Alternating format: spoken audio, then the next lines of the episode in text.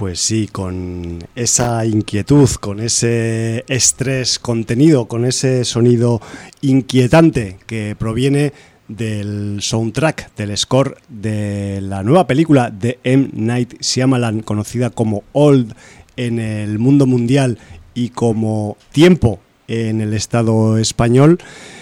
Score además que está mm, compuesto por el señor eh, Trevor Gurekis y que es el Em, la excusa sonora que utilizamos para dar comienzo a una nueva edición de sinaudiencia.com en Contrabanda FM desde el 91.4 del dial de Barcelona o desde las 3 www.contrabanda.org dando comienzo a un programa numerado, denominado o simplemente catalogado como Sin Audiencia 962. En el control y presentando el programa, el burro siempre va adelante, ya sabéis, está Javi Aka y en la mesa de contertulios y contertulias, pues la verdad es que hay un montón de gente. Voy a empezar a pasar a presentar al elenco de Sin Audiencia de esta tarde de agosto de este, en este miércoles de mediados del mes de agosto del no menos loco año 2021 porque eh, llevábamos un descontrol con la catalogación y con la ecualización de las voces que ya no me acuerdo en qué micro está cada una, así que los he subido todos de golpe y voy a empezar a presentar a la peña desde mi lado derecho hacia mi lado izquierdo. Así que en la posición 4 con el ribete amarillo, que es un micro que actualmente usa mi compañero Jordi, pero como está en excedencia en las Bahamas, pues eh, ha venido a sustituirle un otro compañero de contrabanda. Tengo a mi partner en esta tarde, José Ramón, ex Lethal Age. Buenas tardes, caballero. Buenas tardes. Oye, yo alucino. Sí alucino cómo lleváis el control de los programas, porque nosotros en, 12 años de, de, de Lethal nunca supimos qué número llevábamos. ¿Sabes qué pasa? Y, vosotros aquí, el 900, o sea, lleváis un control tenemos flipante, o sea, yo, yo alucino la verdad. Tenemos un pequeño truco, y es que eh, cuando, publicamos el audio lo numeramos. Ah, y así yo simplemente tengo que mirar el de la semana pasada para ver cuál le toca. Bueno, nosotros como tuvimos algunos que se fueron al espacio, pues claro. no, sé, no salieron y no sé. Y entonces, claro, ahí se perdió, se perdió algo. y otra cosa que me. O sea, la música está, o sea, me ha cojonado, ¿eh? Es que de Te lo digo, ¿eh? O sea, otra cosa. estaba aquí ya casi por cagado de miedo aquí. A la película se le pueden achacar muchas cosas, pero eso sí, es inquietante y crea tensión. Eso no se le puede negar. Hablaremos de Night Shyamalan esta tarde. No sé si de Old o de más películas suyas, nunca se sabe con este tipo. Y, eh, hay más voces, hay más voces por ahí. Déjame decir una cosa solamente. Por favor, que has venido y que es un placer. Llevas sin hablar un año en la radio, por favor. Aparte de eso, es un placer inmenso estar aquí. Joder, un placer es recibirte de nuevo aunque actualmente no estés en activo en Contrabanda FM, aunque esto lo digo como un dardo agujereador para ver si en algún momento del futuro próximo te decides a volver, ¿vale? Eh, vamos a seguir hacia el sentido contrario a las agujas del redor. Vamos como si fuéramos hacia atrás en el tiempo de las de la una de la tarde a las 12 del mediodía en el micro 3 y no sé qué micro tiene eh, mi excelso compañero Nacho. Buenas tardes, Nacho. Hola, buena tarde a Tutón. ¿Qué tal? Joder, Nacho sí que está en activo, estás en activo, sigues haciendo qué pasa en el mundo, ¿no? ¿Cierto? Más, o menos, más o menos porque eh, hay jueves que no venimos. Haces quincenales a veces. No, no, no. Es semanal, pero yo he tenido muchos problemas físicos que me han impedido venir en muchas ocasiones. Mi, mi compañero con Tertulio también tiene aquí una vida familiar muy activa, muy ajetreada, y laboral, que a veces le impide también eh, acudir a hacer programas. Así que estamos un poco dando un poco bandazos, la verdad. Bueno. Y yo pensé que venía un programa cristiano porque nos atiende aquí Jesucristo, el, gran Jesús el poder de Jesús, el poder sanador de Jesús. Es verdad, ¿eh? Es Vamos a decir que es una especie de coincidencia morfológica solamente. Sí, sí, está un poco JC. porque por dentro es todo lo contrario, pero bueno. Pero eres el Mesías de este programa. Soy el Mesías de Sinaudiencia. Como dice aquí el antiguo contertulio en Lethal Age, pues nosotros nos llamamos el, conteo de programas. Hicimos muchos especiales 300, me acuerdo. Sí. Siempre decíamos un día, bueno, nosotros hoy hacemos el especial 200. siempre, nombrábamos, siempre nombrábamos el mismo el mismo programa. Bienvenidos al programa 300. Cada semana era el programa 300. Bueno, no por nada era el programa más desprolijo de contrabanda. Evidentemente. De lejos. Bueno, de, lejos. De, contrabando y de la radio española. De, hecho, creo que después de que Lethal Age causara baja en la parrilla de contrabanda, ya no hay programas desprolijos en esta el, el, rock and roll es así, es contracultural. Nosotros íbamos contra corriente. Contra, contra, la corriente. Contra todo, todo, todo lo que se podía hacer bien en la radio, nosotros lo hacíamos al revés. Vale. En cualquier caso, eh, si en algún momento Lethal Age o bajo cualquier otra denominación vuelve a estar en activo, podéis empezar a contar desde el programa número uno. Uno. Y así en algún momento es que, no, es que no nos gustan las matemáticas. somos, de, letras y las matemáticas. A mí lo que, me gustaría recuperar y no perder son los comentarios del podcast que me llevaron su durante años su tiempo hacerlos. Ya, ya, ya. No me gustaría perderlos. Hombre, eso hacer un copia-pega con un editor de texto y ya está, ¿no? Sí, ¿no? Digo, digo yo. Dices tú, ¿no? Bueno, pero es solo una propuesta. Voy a seguir presentando porque en el micro 1 y en, en la posición 1 y, con una mm, esponjita naranja muy, muy maja, pues tengo a una voz que ya habéis escuchado por ahí que se ha ido metiendo en las otras presentaciones, que pertenece a nada más y nada menos que a Aida de Cine en Serie, que de nuevo repite esta semana. Buenas tardes, sí, Buenas tardes, buenas noches. También buenas tardes, buenas noches, buenos días. Lethal Edge. Aquí los una vez al año. Sí, una vez al año nos vemos, es verdad. Bueno, y, eh, lo que decía, bueno, pero cuando haces radio como, como engancha, siempre acabas volviendo, aunque sea, mm, si no puedes semanalmente, quincenalmente o te tomas un tiempo y luego vuelves, pero engancha, engancha. Algunos anualmente. Pero bueno. Sí, sí, pero acabas volviendo. O encontrando algún buscando algún proyecto para, volver. Digamos que es como de adicción. Hacer radio es como de adicción. Y si alguien no ha visto Te vuelves un, poco, un poco vampiro. Sí. Hostia, yo la vi hace mogollón de años esa película. Hombre, a, ver, Ferrara, ¿no? Grandiosa. Hostia, sí, sí, sí, aquí, la vi en cine además. Aquí, ¿eh? aquí la tenemos en un pedestal. aquí mira, ha venido un flash. que el pedestal de allá, pues ahí está, de. Me ha venido un flash, tío. Con, eh, ¿Cómo se llama la, la chica esta morena? La... Lily Tyler o algo Lily Tyler, sí, sí, sí. Sí, yo creo que fue al cine también, no sé, pero tiene mil años esto ya. Sí, sí. Esta, es, esta, es, igual es del siglo XX. No, seguro del 20, seguro. A veces digo mucho esta mierda de eso es del siglo XX, como si fuera de hace mucho y resulta que es de hace mucho. Sí, sí. Es, que, es que es de hace mucho, el siglo XX. Ya, ya, ya, al menos desde hace 21 años. Sí, ahora ya hemos vivido la mitad de la vida en el siglo XX y la mitad en el más o menos, ¿no? En el claro, 21. Aprox, aprox. Eh, Aquí todos, sí, más o menos. Hecha la presentación, a pesar de que nos podríamos extender más, eh, os tengo que decir que hay más gente en el estudio, pero que no es oportuno ahora darles paso y que quizás a lo largo del programa, pues eh, esas otras personas que pululan, personas reales, por cierto, no os estamos engañando, que están aquí en, el estudio de contrabanda, pues igual si les apetece un poco interactuar vía microfónica, pues quizás eh, pues eh, intervengan en algún momento. Pero eso es algo incierto y como no conocemos el futuro, solo conocemos el presente y, el pasado, pues ya también. Y el pasado como nos lo cuentan. Ya te digo. Entonces, pues ya veremos a ver qué pasa.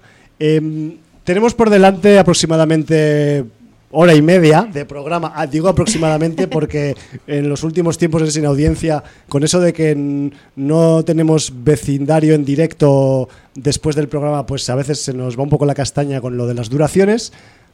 Pero bueno, ya veremos lo que pasa. A veces es que las ganas de hablar, la es lo que hay. Si no viene, si no viene lo de después, oye, yo qué sé. Pues, si no viene lo de después, que vengan ¿no? O sea, si quieren que, que, el sin audiencia dure lo que tiene que durar, que vengan a la hora. Si no viene nadie, pues coño, aquí a, seguir hablando. Exacto. Bueno, en cualquier caso, en este programa tenemos algunas secciones fijas. Una de ellas es el libro de visitas, que está de vacaciones. Entonces, pues como si no estuviera esta semana. Pero lo que sí que tenemos es estrenos. Y los estrenos, que no se paran afortunadamente ni en el mes de agosto, pues esta, esta semana vienen con un poco de material, vamos a decir, mm, de diversión de línea media, por decirlo de alguna forma.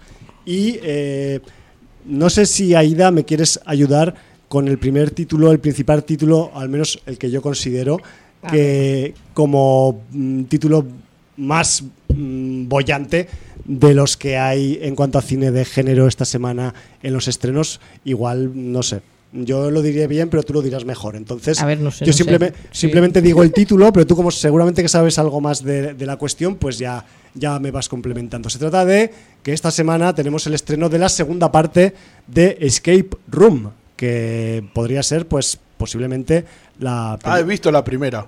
Míralo, ah, míralo, míralo. Ahí, me he acordado, mira. que decía, no, he visto nada, no he visto nada, pero es del año pasado. Una bombilla Yo que venía que no me acordaba los títulos y ahí me has, bueno, me has refrescado la memoria. Al lado de mi casa la ponen. Ah, no, no, no, no. Es un escape room de verdad. Pero claro. bueno, Escape Room 2 lleva el subtítulo de Mueres por salir.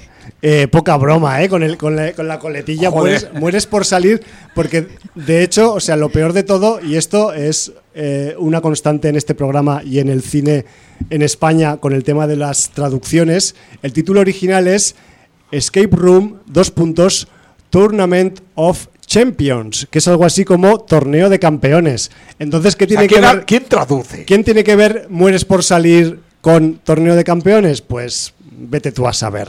Bueno, eso es como Brain Dead, tu madre se ha comido a mi perro. Exacto. O sea, a ver. Bueno, eh, como en la primera entrega de Escape Room, tenemos eh, en la dirección al Adam Robitel, que por cierto he estado investigando algo de este tipo. Y aparte de hacer la peli de Taking de 2014, que yo no he visto. Sí, también la, última entrega de Insidious, la, cuarta parte. Hizo la cuarta parte, que es Insidious, la última llave, si no recuerdo mal, en 2018.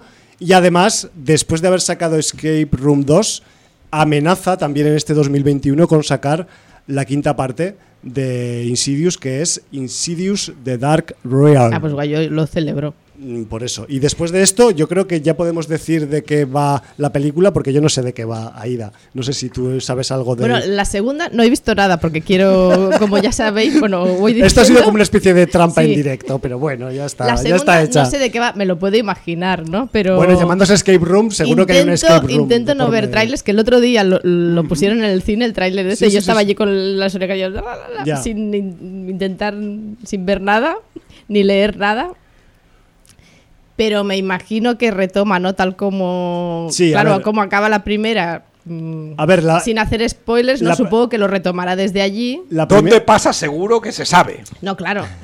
En una serie de habitaciones, una detrás de la otra, con, con, pruebas para poder salir de, una a la otra. La primera es como un primer capítulo, porque ya te deja el final abierto, pero de. A ver, yo diría. Por eso, por eso lo digo, que tal como acababa la primera, mm, daba pie a, saga. Sin, sin, hacer spoilers, digamos que la primera parte de Escape Room acaba con unas consecuencias y con esas consecuencias pues se arma el inicio al menos de la segunda parte y ya está.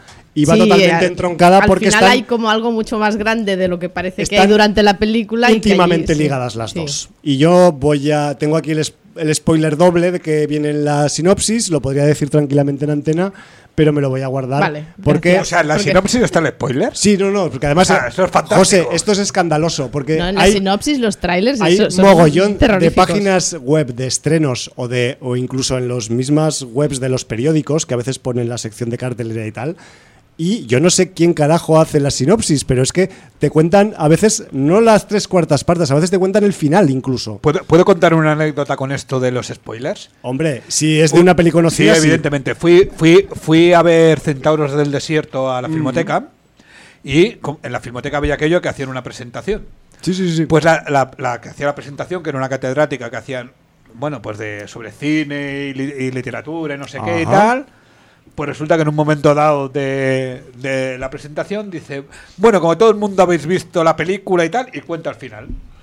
Yo no había visto la película. No me jodas, o sea, la tía estaba haciendo un comentario como si hubiera sido a posteriori de la película. Sí, o sea, como si todo el mundo que estuviera en la sala hubiera visto la película. Yo no la había visto la película. Vaya fuckers. No me importó, no me importó porque luego me gustó igual la película, pero te sentiste un poco al, decía, a ver, no la ha visto todo el mundo. Es la eterna discusión de cuándo caducan los spoilers, yo, porque claro, Centauros del desierto sí que es del siglo XX. Yo tengo una regla, de mitad. Yo tengo una regla, si pasaron 10 años de la película no se spoiler. ¿Pero dónde pones el límite? Es 10 años, 10 años. El Nacho es un tío distante. Yo también, hay que decir, eh. yo también hay que decir una cosa. Que yo hay películas que aunque me hagan el spoiler, las veo. Ya, ya, ya. Entonces... No, si ya sé lo que pasa, ya claro. la pasión de Cristo a veces es lo que pasa, coño, pues es, lo que se han pasado, se han pasado y pero te lo ves igual, yo qué sé, no sé. Si han pasado 10 años, no es spoiler. No sé. O sea, si, si, bueno, si estamos en 2021, una película del 2005, te cuentan el final, pues ya te vale. O sea, bueno. Claro, pues pero, no, pero, depende de la, a la generación a la que se la digas, porque claro, las nuevas generaciones no han tenido tiempo de verlo todo. es que es delicado. Es, bueno, es un peor de debate. ¿eh? Bueno, es un tema de debate y luego hay el spoiler de la historia. Es, decir, cuando haces una película basada en hechos. Histórica. No, o basada en hechos reales si tú le cuentas a una persona lo que ha pasado en la historia, le estás haciendo un spoiler de la película. Tal cual. Entonces, dice, coño, no le puedo explicar a esta persona cómo es la vida de, que están diciendo o el biopic de esta persona porque le, estoy haciendo un spoiler. Claro, a no ser que hagas como Tarantino, que hagas historia ficción y cambies el final histórico por uno que a ti te da la gana. Como hizo en Érase una vez en Hollywood. O en Maldito con, Bastardos. Con Sharon Tate. Claro. O en Maldito Bastardos también. Por ejemplo. Que Maldito Bastardos hay mucha gente que se piensa que, que es realidad, que es realidad.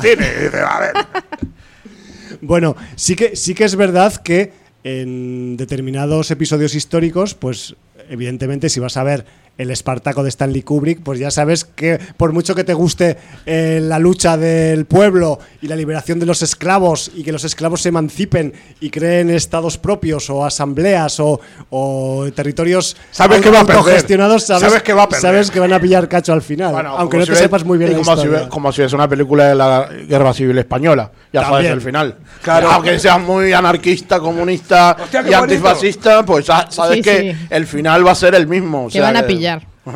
Mientras no te pase como mi abuela cuando salía el león de la metro decía, ya la he visto esta película. Hombre, y mis abuelos decían, sí, este es un chiste de la época. Pues ese chiste sigue estando vigente, que lo sepáis. A mí me, sigue haciendo mucha gracia.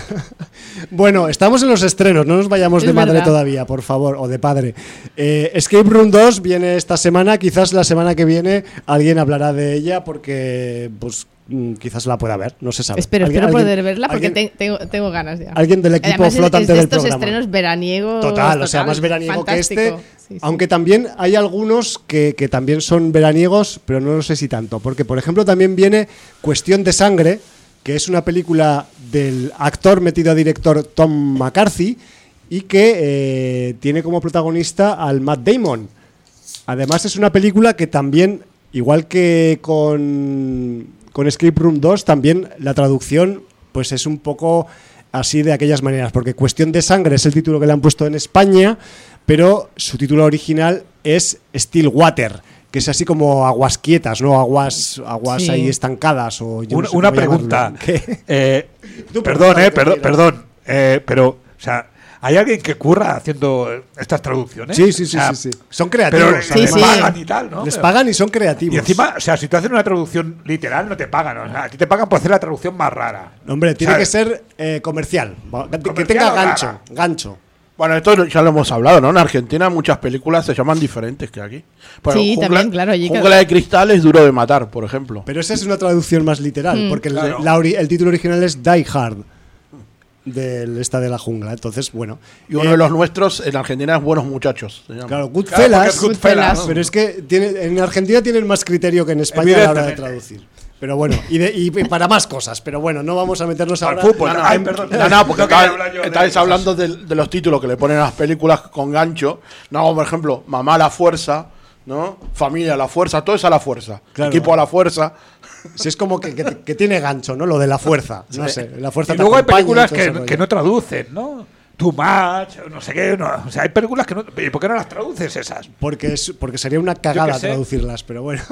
No, no, pero, pero luego hacen una cagada. Claro, y además Too Much ya era española. si le traduces el título, ya es como. no claro, ya. Claro, ¿cómo podríamos.? A ver, vamos a hacer un experimento. ¿Cómo hubiéramos traducido Too Much? Eh, Demasiado. Demasié teníamos que porque pero jugaba no pero además algo, jerga no yo creo, no pero yo, además jugaba yo creo que con el 2 es demasiado no ya, hacía un poco el ese juego que si no has visto la peli no sabes de qué va el juego. Dobles parejas sí por eso yo, creo que yo es que me quedaba con Daryl Hannah pero bueno yo, Hannah Daryl. es una cosa mía Bueno, cosas personales. Por favor, no, que, nos, que nos estamos yendo mucho de Nos vamos a quedar en los estrenos hoy. Eh, estaba diciendo que cuestión. Les, estamos, le estamos saboteando el, programa. Saboteando el total, total. Es una, es una sabotaje en directo, que lo sepáis. Nos ha llamado él, ¿eh? ¿Eh? Nos, ha llamado él. La culpa es suya por llamarnos. ya yo sabe lo que, se tiene. Es el responsable. Para que me saboteéis. Bueno, cuestión de sangre, Matt Damon un señor que vive, que vive en Oklahoma y que se tiene que ir a Francia a ayudar a su hija que ha sido condenada por un crimen que no ha cometido. Yo no sé qué esperar. Ah, estoy viendo el equipo A. Abigail Breslin, ¿no? Sí, por ejemplo. Yo no sé si aquí va a caer un un Born va a ser una peli melodramática. sí, tiene pinta de drama más que, de Born, ¿eh? pero, bueno. pero bueno. como está Matt Damon de por medio, no sabemos si algún, en algún momento va a sacar la mano a pasear o vete tú a saber.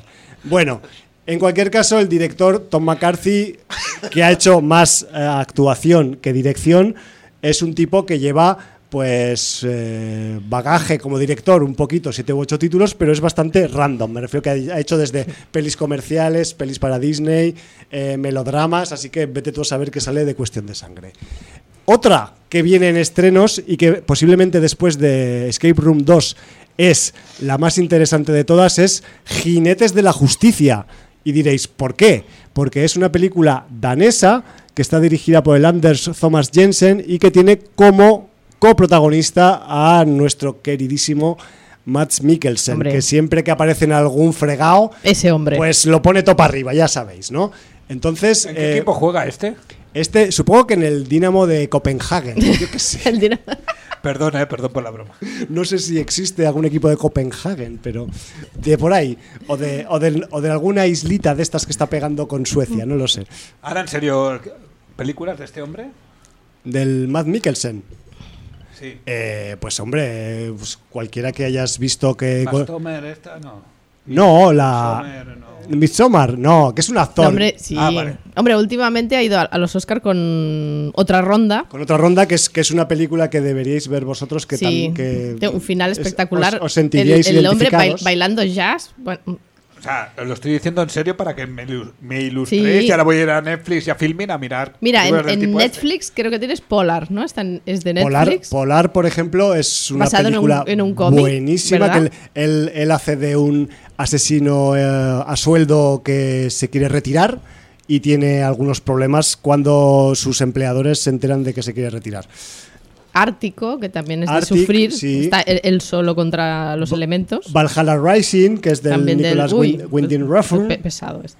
Bueno, pero es una peli donde él destaca también, ¿no? Sí, sí, pero... No, Matt Mikkelsen tiene, y de hecho pues eh, sale también como supervillano en la primera de Doctor Extraño, ¿puede ser? También, sí, me refiero que...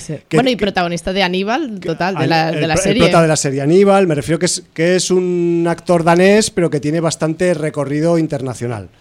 Me refiero que la, ese nivel... La caza. La caza Sobre todo a recomendar. A que esto te, te, va a gustar. esto se avisa, me traigo una libreta y toma apuntes, coño. Pero, luego, aquí... Ya te lo paso por José, José, WhatsApp que esto, después. Que esto que se queda grabado, que luego tú ah, lo vale, además, le das al pause, le das al pause y di que con nuestra pronunciación también fliparás, pero bueno. Sí, bueno, y con la mía. Pero sí, hay, hay, hay, presentadores de la radio que les pagan 40.000 euros por, y no vocalizan. Ya, ya, nosotros, pues imagínate. Vaya plan. Bueno, en Jinetes de la Justicia, la película danesa que coprotagoniza Matt Mikkelsen, lo que tenemos es a un militar, que es el personaje de Matt Mikkelsen, que acaba de perder a su esposa en un accidente de tren y todo, pues eso apunta que ha sido un percance sin ningún tipo de doble trasfondo, pero con el tiempo se le ponen en contacto unas personas a, este militar y le cuentan que quizás hay algunas pistas para pensar en que el accidente no fue un accidente. Hmm. Y no quiero leer nada más porque esto parece ya, pues eso, la sinopsis de Escape Room 2 otra vez, diciendo todo lo que va a pasar en la película. Tiene muy buena pinta, no sé si simplemente nos hemos dejado llevar por la presencia de Mr. Mikkelsen, pero Mm, tiene pinta también de ser una película que mezcla pues su suspense policíaco o de investigación criminal, un poco de comedia, un poco de acción y eso pues con cuño europeo pues siempre puede ser más mm, bien recibido que si es con cuño anglosajón a veces, ¿vale? Eh, todo se ha dicho en cada momento y en cada instante. Y aún tenemos un cuarto estreno que es un estreno también un poco blockbustero, de acción, que está relacionado con unos juguetes, porque ahora hasta de los juguetes se hacen películas, no solo de los cómics, de los videojuegos o de otras películas más viejas, sino que también los juguetes pueden llegar a ser convertidos en un argumento de, de cine. Y es el caso, por ejemplo, de Snake Eyes, El Origen, que es una película que viene derivada del mundo de los juguetes G.I. Joe que son estos juguetes pues de, militares de acción y ese rollo. era un dibujo animado, ¿no? No, no, no, no, primero, era, un muñeco. Primero fueron muñecos, después dibujos, después películas y ahora spin-offs de películas. Bueno, pero propaganda estadounidense, pero eso tipo era... Madelman. Bueno, esos, juguetes los producía el Pentágono. el Pentágono, en cualquier caso, también eh, tuvo a bien dentro del, del cast de los G.I. Joes de que hubiera algunos ninjas o algunos personajes em, con orientación eh, asiática o de extremo oriente y es el caso de Snake Eyes que es una especie pues de espadachín ninja silencioso con con un traje de negro y que nunca se le ve la cara y que es el protagonista pues de este primero eh, de los origins que se van a hacer de los juguetes G.I. Joe. Como curiosidad decir que aparte de que Henry Golding está liderando el reparto, pues eh, que tenemos a una tal Úrsula Corberó en el reparto ¿Ah, también. Sí, O sea, para, que veas tú cómo van los G.I. Joe últimamente. Lo que hace la casa de papel, ¿eh? Bueno, eh, no he dicho que el Robert eh, es el director de Snake Case El Origen y con esto mm, ya tengo todo dicho de los estrenos, señoras, señores. Muy bien, lo hemos conseguido. Sí, o sea, parece, o sea, te lo juro, he intentado, ¿eh? he, conseguido. He llegado a sudar, he llegado a sudar y no sé si Aida antes de eh, ponernos a hablar de cosas que hemos visto, hacemos un repaso rápido a la rueda de prensa que hubo del Festival de Sitges el jueves pasado porque, porque quizás si no... ¿Estuvo Messi en la rueda de prensa? Eh, ¿Sabes qué pasa? No en todas las ruedas de prensa está Messi. Que, lo iban a echar al día siguiente y lo tenían ya guardado el auditori para, para dar esa rueda de prensa y a nosotros no nos dieron ninguna noticia de esto. De hecho, alguien se lo ha tomado como una noticia de ciencia ficción que, que Messi haya hecho lo que ha hecho. Pero bueno, no sé. Eh, yo ya os digo que mm, eh, tanto Messi como todos esos jugadores que cobran esos sueldos, yo quizás los pondría a cavar zanjas en un descampado con el suelo muy duro, pero bueno, eso es una opinión personal mía, independientemente de cómo jueguen. ¿eh?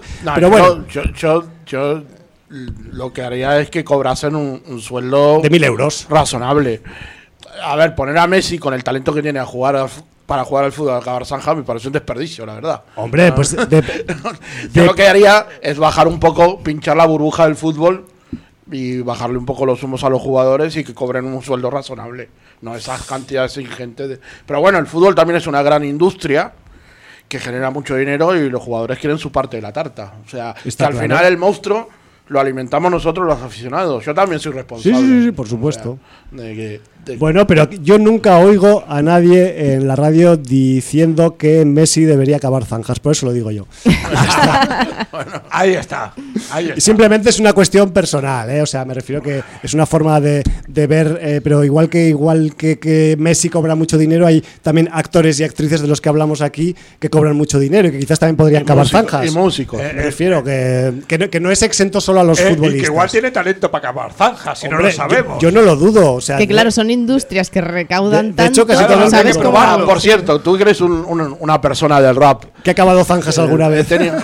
Eh, he visto a ese rapero anticomunista que se reunió con Biden, que lo escuché hablar y que me dio... ¿Pero qué anticomunista? ¿De, qué, me estás hablando ahora? De un pibe rapero que se fue, de, se fue de Cuba. ¿Pero cómo se llama?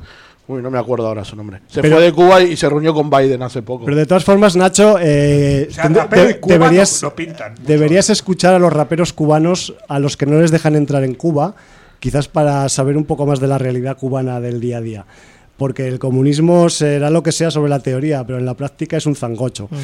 Y bueno, y al menos eh, lo que dicen los raperos cubanos en sus letras a los que viven allí y los que se han tenido que ir para no ser perseguidos, pues es algo. En la, práctica, aquí el capitalismo no es O sea, ¿cómo es? No, a ver, Nacho, yo simplemente digo que hay que escuchar. Tenemos un rapero en la cárcel, ¿eh? Hay que escuchar a la gente eh, que vive en los sitios antes de. Bueno, y hay que escucharlos a todos. No, pero hay que escucharlos a todos, porque aquí en las, en las medios de comunicaciones españolos solo le dan voz aquellos críticos, a los que no son críticos y son más proclives al, modelo cubano, no le dan voz. Ahí estamos en ¿Qué pasa en el mundo? Sí, ya hemos cambiado el programa. Bueno, bueno eh, vamos, vamos a volver al cine. Vamos a volver al cine y vamos a dejar de cavar zanjas con Messi, va.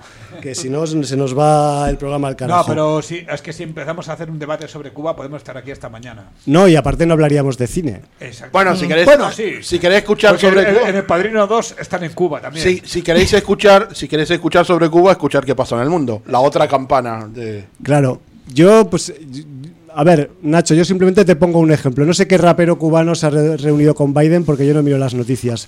Pero si queréis escuchar a rappers cubanos lo que dicen y lo que piensan de Cuba, escuchar, por ejemplo, a Bárbaro el Urbano Vargas, o escuchar a Randy Acosta, o escuchar a Silvito el Libre, o a cualquiera de aquello, o el aldeano, cualquiera de esa cuerda y ya me contaréis. O sea, no conozco.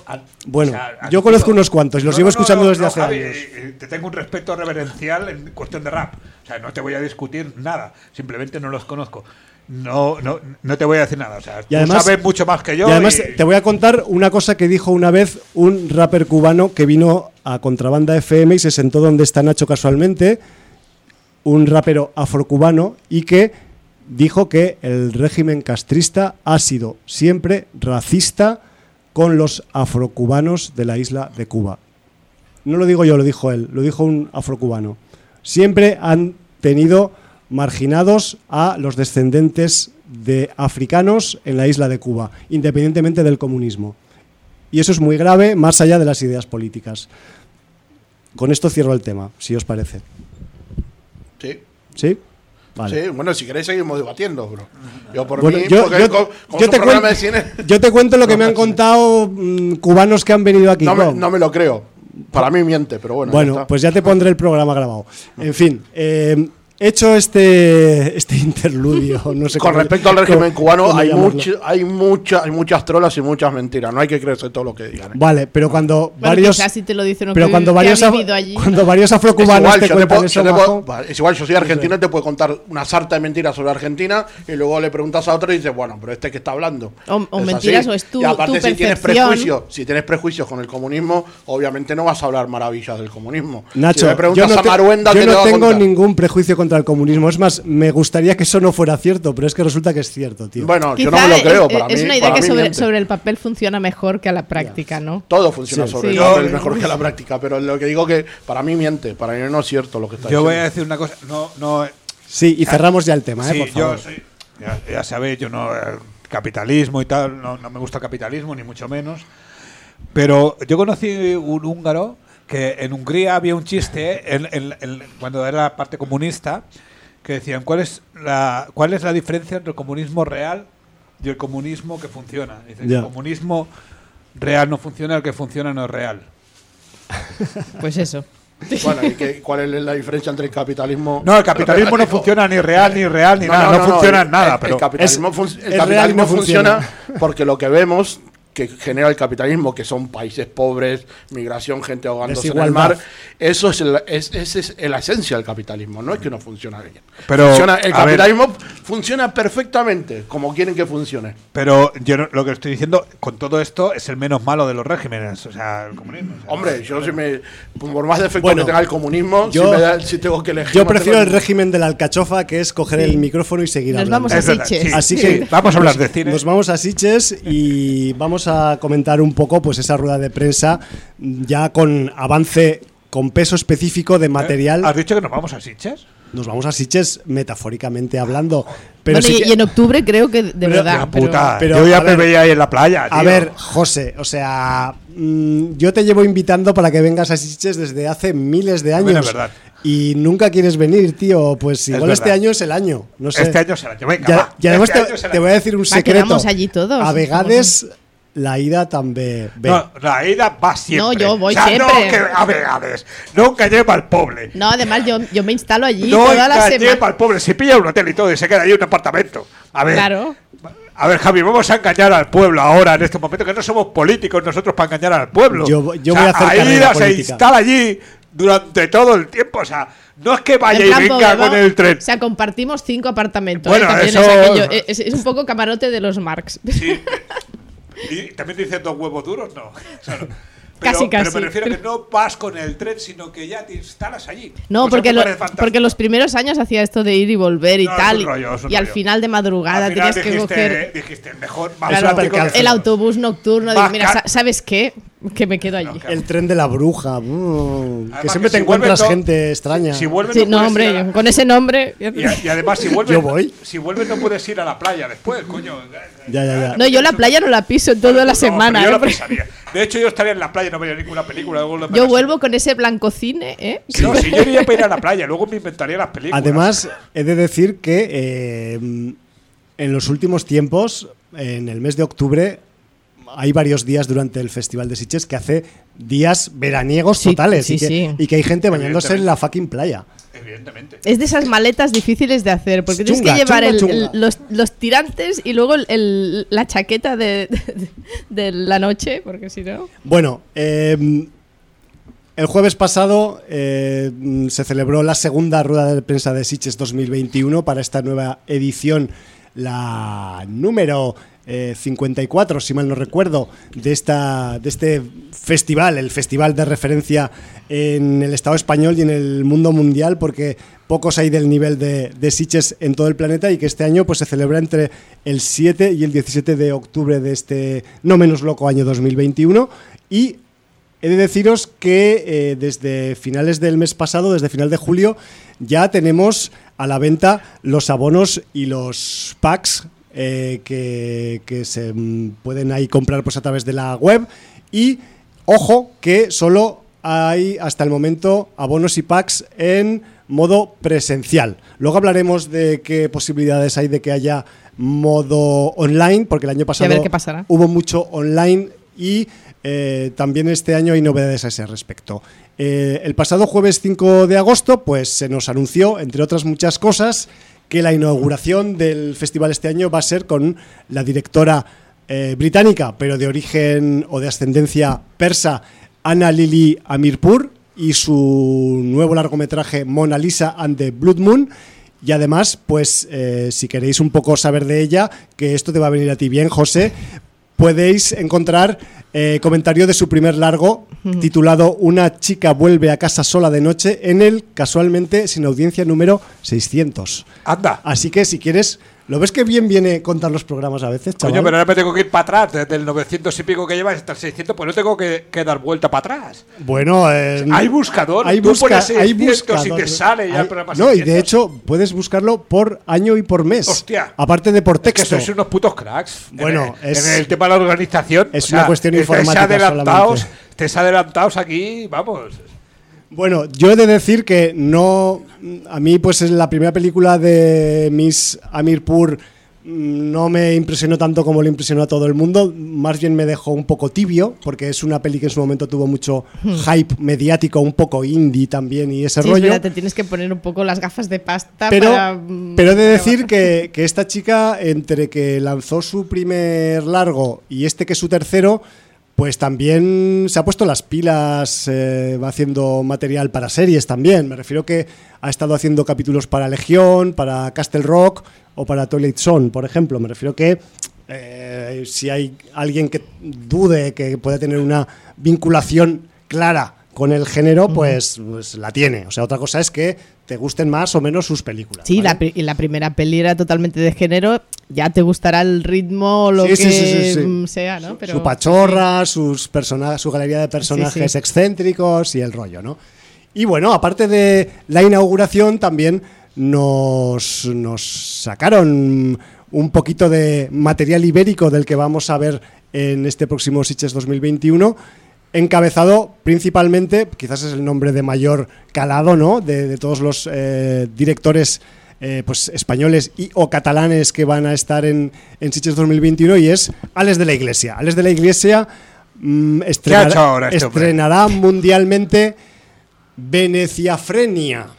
Venecia Frenia, que es una peli que yo le tengo ya solo por el título ya, quiero verla ya y tengo que esperar hasta octubre. Frenia? Que es eh, una película que estará a medio camino entre está rodada en Venecia. Mm, durante la pandemia que estaba vacía, la gente ha aprovechado para rodar el año pasado en sitios que no se podían rodar cuando estaban llenos de gente, lo cual es una idea muy práctica y muy astuta para poder aprovechar el momento que vivimos el año pasado. sabes de cine? Eh, una Yo sé poco de cine, perdona, ¿eh? bueno, pero que estás sé en el tema. Sé de películas.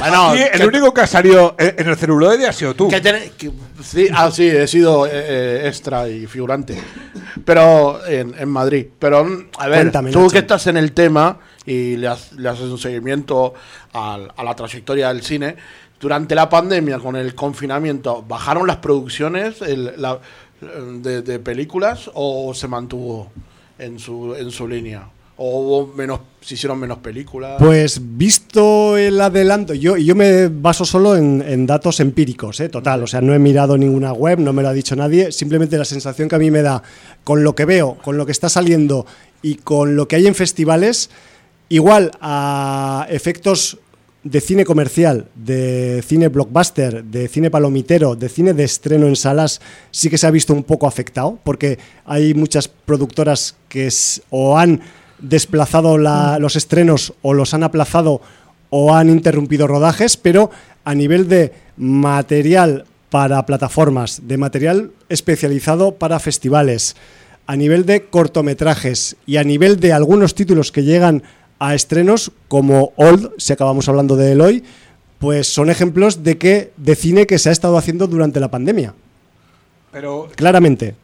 O sea, la gente sí ha aprovechado. El tema de las plataformas ya en cierta manera empezaba antes de la pandemia, porque sí, pero ya había toda la polémica con Roma de que se estrenó en Netflix y que no querían que, eh, fueran los Oscar por toda la pesca esta. A esos efectos hablo de que eh, con la pandemia ha, habido muchas producciones que inicialmente estaban enfocadas a salas y se han acabado estrenando en plataformas, a eso me refiero.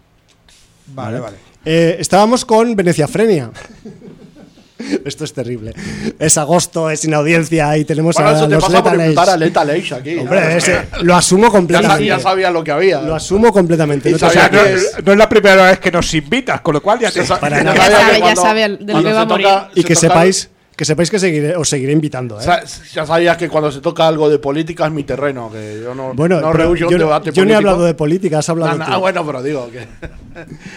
Bueno, eh, aparte de Benicia Frenia, que ya os podéis imaginar con ese nombre que la peli de Mister de la Iglesia va a ser medio, medio guialo, porque transcurre eh, en Venecia, también con, esa, con ese sufijo frenia que alude a algún tipo de trastorno mental que, también pues eh, puede tener cabida en la temática guialo, así que pues mm, vete tú a saber si vamos a tener aquí, ya veremos a ver, eh, el tiempo nos lo dirá, pues una contundente película de mm, Alex de la Iglesia que ya le tocaba hacer algo mm, muy contundente. La serie de 30 monedas era contundente a su manera también, estaba bastante top eh, a nivel de contundencia, así que em, ojalá eh, Mister de la Iglesia siga esa tendencia a, golpear fuerte. Aparte de Alex de la Iglesia, también Alberto Evangelio va a presentar Visitante. También vamos a, vamos a tener a Raúl Cerezo y a Fernando González Gómez presentando La Pasajera. También una producción gallega enfocada hacia el terror rural dirigida por Javi Camino y titulada Jacinto. Esta apunta muchas maneras también. Y también vamos a tener tres la película, primer largometraje del Juanjo Jiménez, que fue, recuerdo, el ganador de la Palma de Oro al mejor cortometraje en Cannes el año 2017 con un corto llamado Time Code. Y entonces este chico, este hombre, eh, tras ese éxito inesperado en, en Cannes, pues eh, unos cuantos añitos después viene con su primer largo y también tendremos que ver a ver en, qué parámetros anda este hombre. En cuanto a animación, también material muy suculento.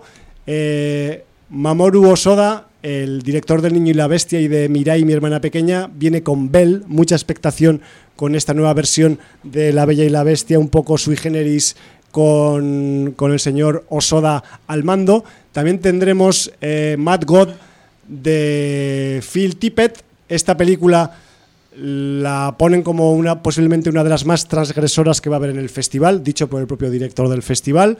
Mad God, el título ya lo dice todo, Dios loco. Eh, además es una película eh, que viene en clave de animación stop motion. Me refiero que mm, puede salir de ahí cualquier cosa y a nosotros ya nos han advertido sobre ella.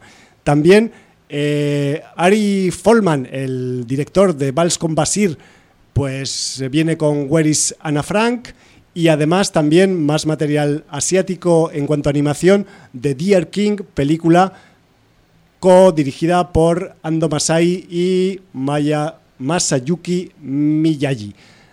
Más material asiático fuera de la parte de la animación con eh, actores y actrices reales.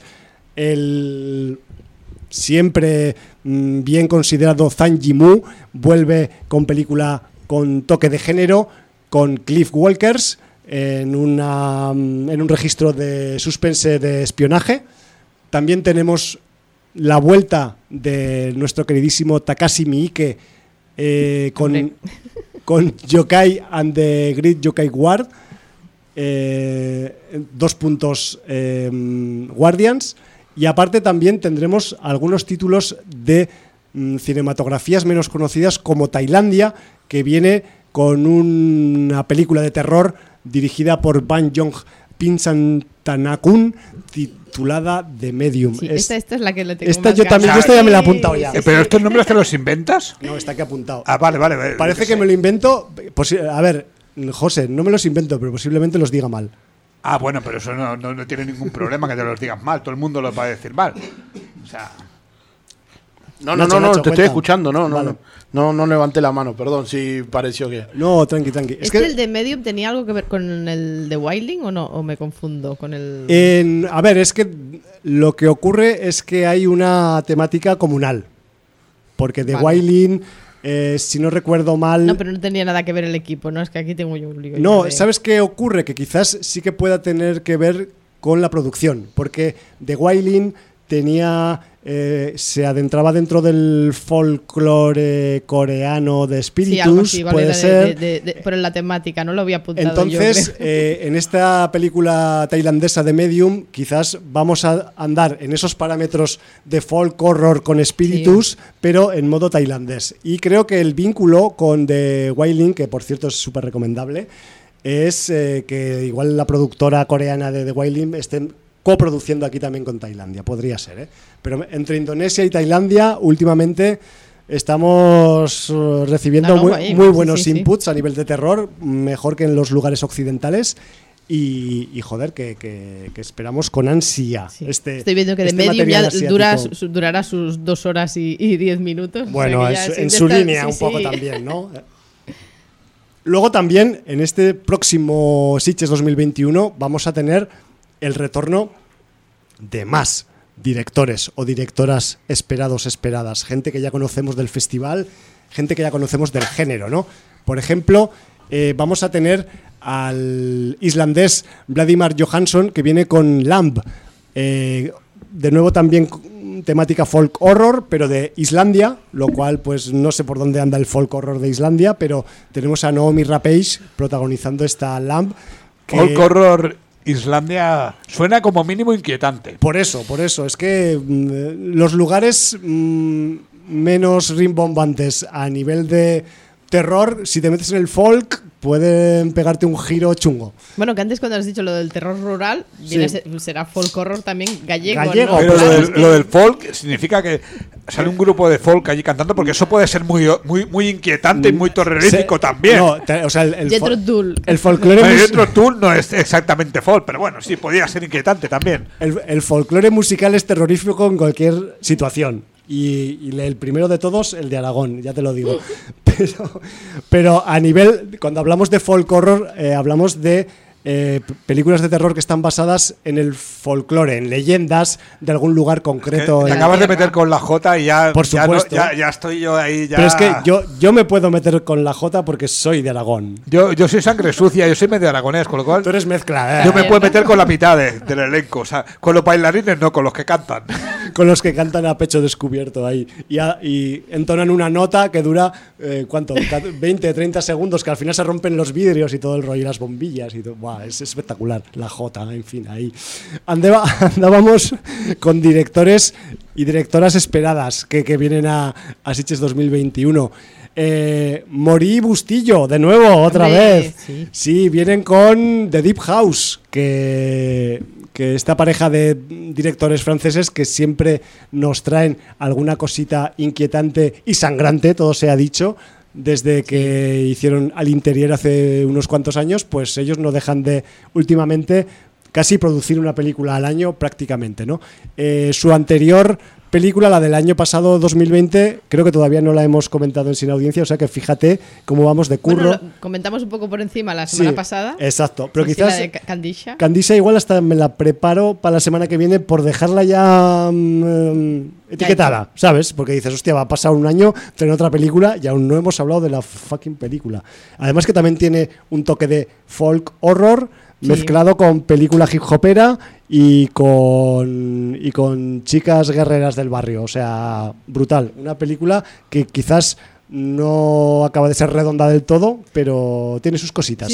Ya hablaremos de ella, porque quizás hay mucha gente que la ha pasado por encima así como muy muy ligeramente. Es que no gustó mucho y yo tampoco entendí mucho por qué, Exacto.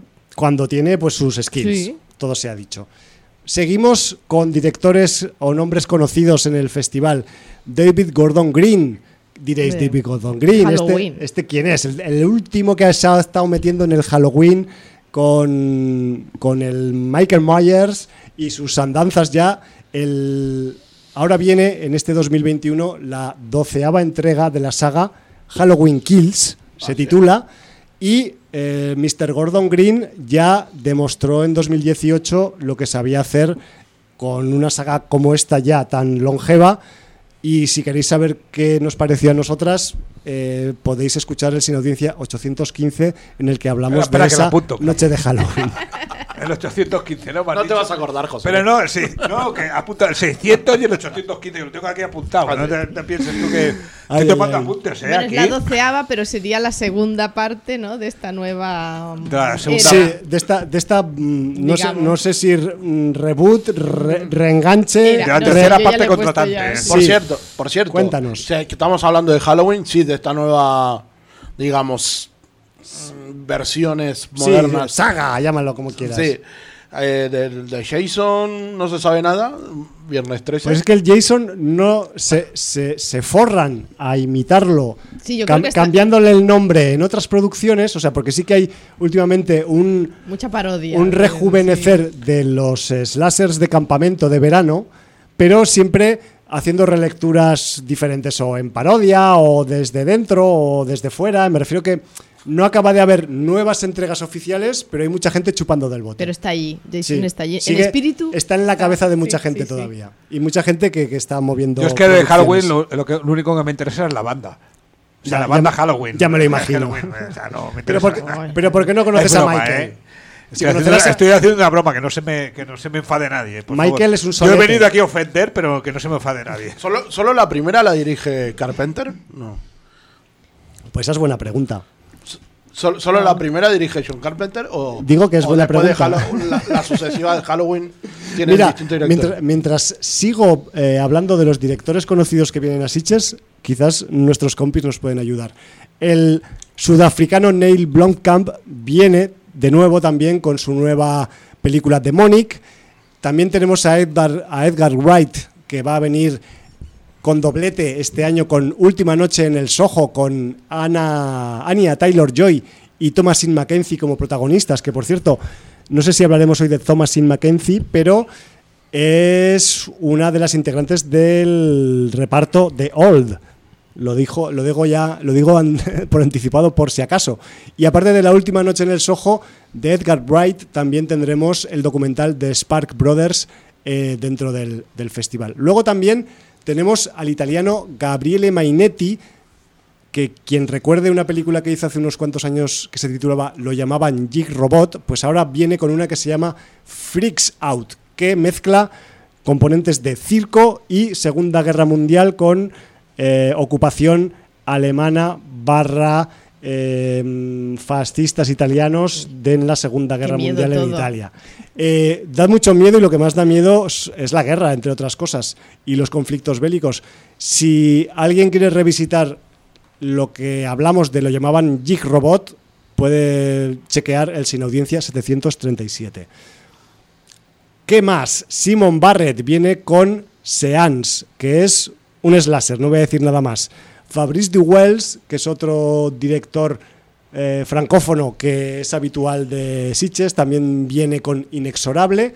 También tendremos a Charlotte Colbert con Sea Hill, que dicen que es un thriller eh, psicológico, ya veremos a ver en qué queda aquello.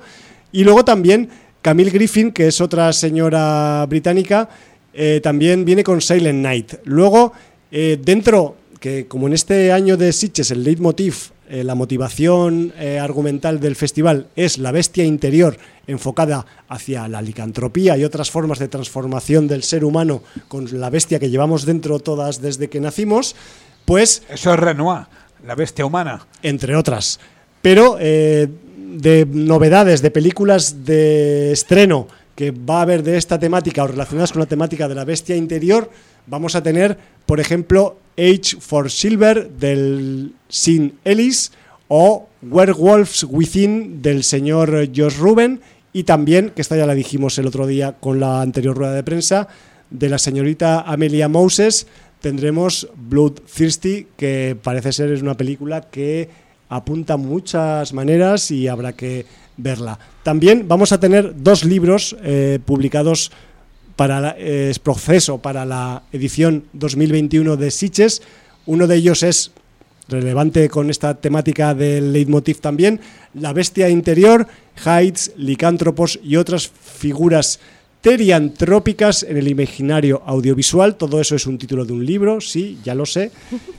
Pero así va, está coordinado por el propio Ángel Sala y por el Jordi Sánchez Navarro y tiene cubierta de nuestro querido Mickey H, que es un señor que hace pósters alternativos de películas, diseños de camisetas, diseños de libros y todo tipo de diseño gráfico orientado al cine y a la música y es un crack y mm, quizás si no conocéis su trabajo deberíais buscarlo en Instagram, por ejemplo, para ver el material que hace. Luego también otro libro que habrá es el de Tres piezas para el asesino, que analiza la relación entre la música en general el jazz, el rock y la electrónica con el cine criminal y el terror en la segunda mitad esta vez del siglo XX. Más cosas. En el Sitges 2021 también se pone en marcha y se echa a rodar el programa Woman in Fan para eh, promocionar y para mm, facilitar la presencia de mujeres dentro de la industria del cine de género y para ello este año se va a becar a tres señoras, directoras, productoras o guionistas, que son, atención, directoras, productoras o guionistas de temática random, es decir, no especializadas en género, para acercarles al género como motivo de trabajo. Estas tres señoras que se han elegido para este año, primera edición del Woman in Fan, son eh, Ana Moragriega, Irene Moray y Laura Ferres. Aparte, en la temática de invitados, como os podéis imaginar, estamos un poco como el año pasado. Eh, es todo muy complicado, las situaciones sanitarias en diferentes partes del mundo cambian cada cinco minutos y eso hace bastante difícil hacer una tortilla con estos huevos que tenemos ahora a nivel de movilidad en el planeta. Así que ya veremos a ver si vienen invitados que no sean de más allá de mm, Cornella de Llobregat, por decir algo. Pero bueno, eso ya lo iremos viendo.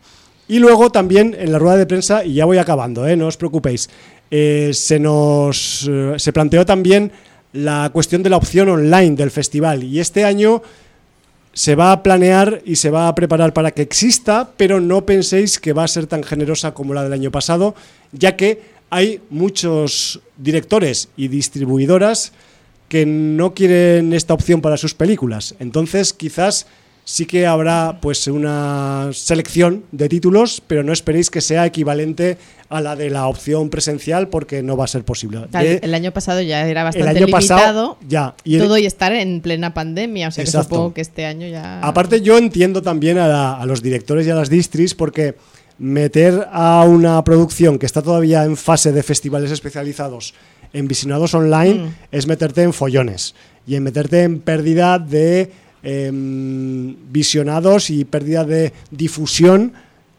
para luego llegar al mercado online después de, la, de, la, etapa de festivales especializados. Me refiero que es complicado, así que la gente que no se, que no se chine demasiado, que es que demasiado hicieron el año pasado con, con toda esa selección que había, que no estaba nada mal dentro de lo que cabe, pero que sepáis que este año va a ser menos aún. O sea, que me refiero que al fin y al cabo los autores o propietarios de las obras son los que tienen la última palabra y parece ser que esta opción no gusta mucho. Mm.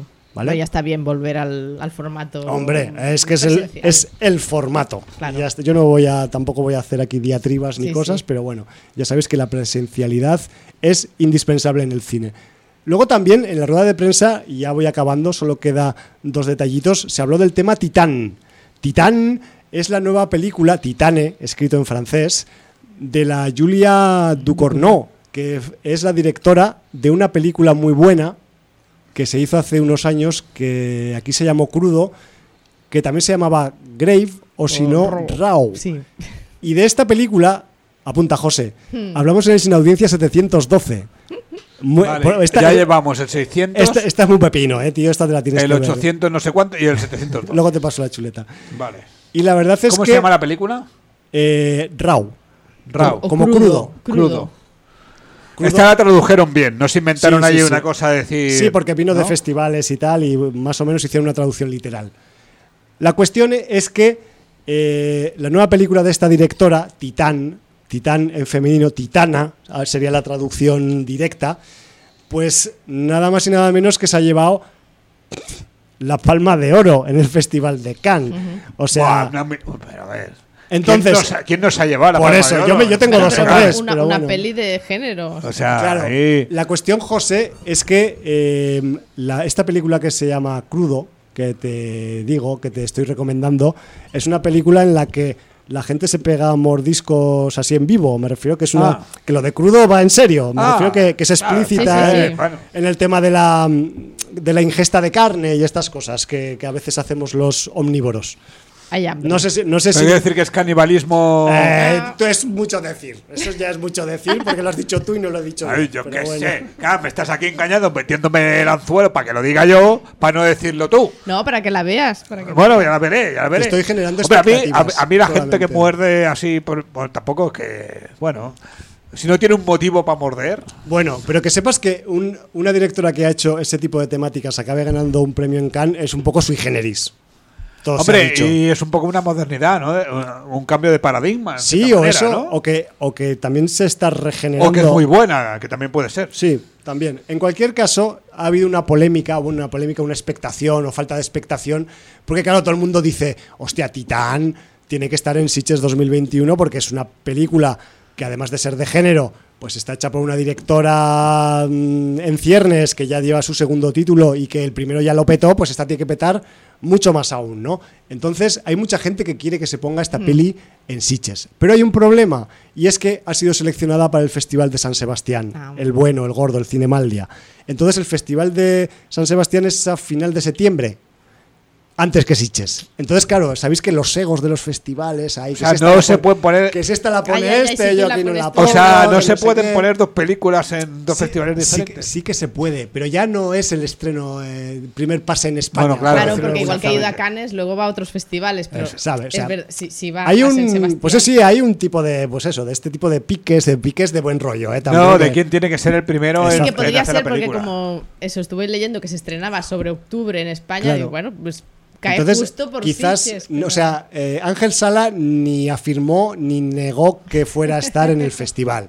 Pero, joder, si se va a estrenar en salas en, los días del festival, es posible que hmm. igual caiga, y estoy especulando ya ahora conmigo mismo, pues un pase el día de antes del estreno o dos días antes del estreno para los irredentos que digan yo la quiero ver antes que nadie. Es de estas que no me preocupa si están en el festival o no porque la vas a ver. Porque se va a poder ver. Lo que me gusta ver en el festival es aquello que no voy a encontrar fuera del festival. Esa, es la actitud. Esa es la actitud. Una pregunta a vosotros dos que sois expertos, ¿vale? Aquí para aprender y tal. O sea, con los festivales pasa también el plan este de que el festival más grande, en cierta manera, se come al chico y no sé, coge una película mm. que en el otro no tenía y que hay gente que quiere ir a este porque es más importante que el otro o, no tiene que ver eso. Bueno. Simplemente tiene que ver con el momento en que estrenas la película, tiene que ver en el momento adecuado, etcétera, etcétera. A ver, eh, hay una realidad. Estoy preguntando de la más absoluta ignorancia. Yo creo que eh, tiene que ver un poco con, el momento en que sale la película y con, y con el presupuesto que tiene un festival. También. Ahí, ahí, es, claro. ahí es donde iba yo.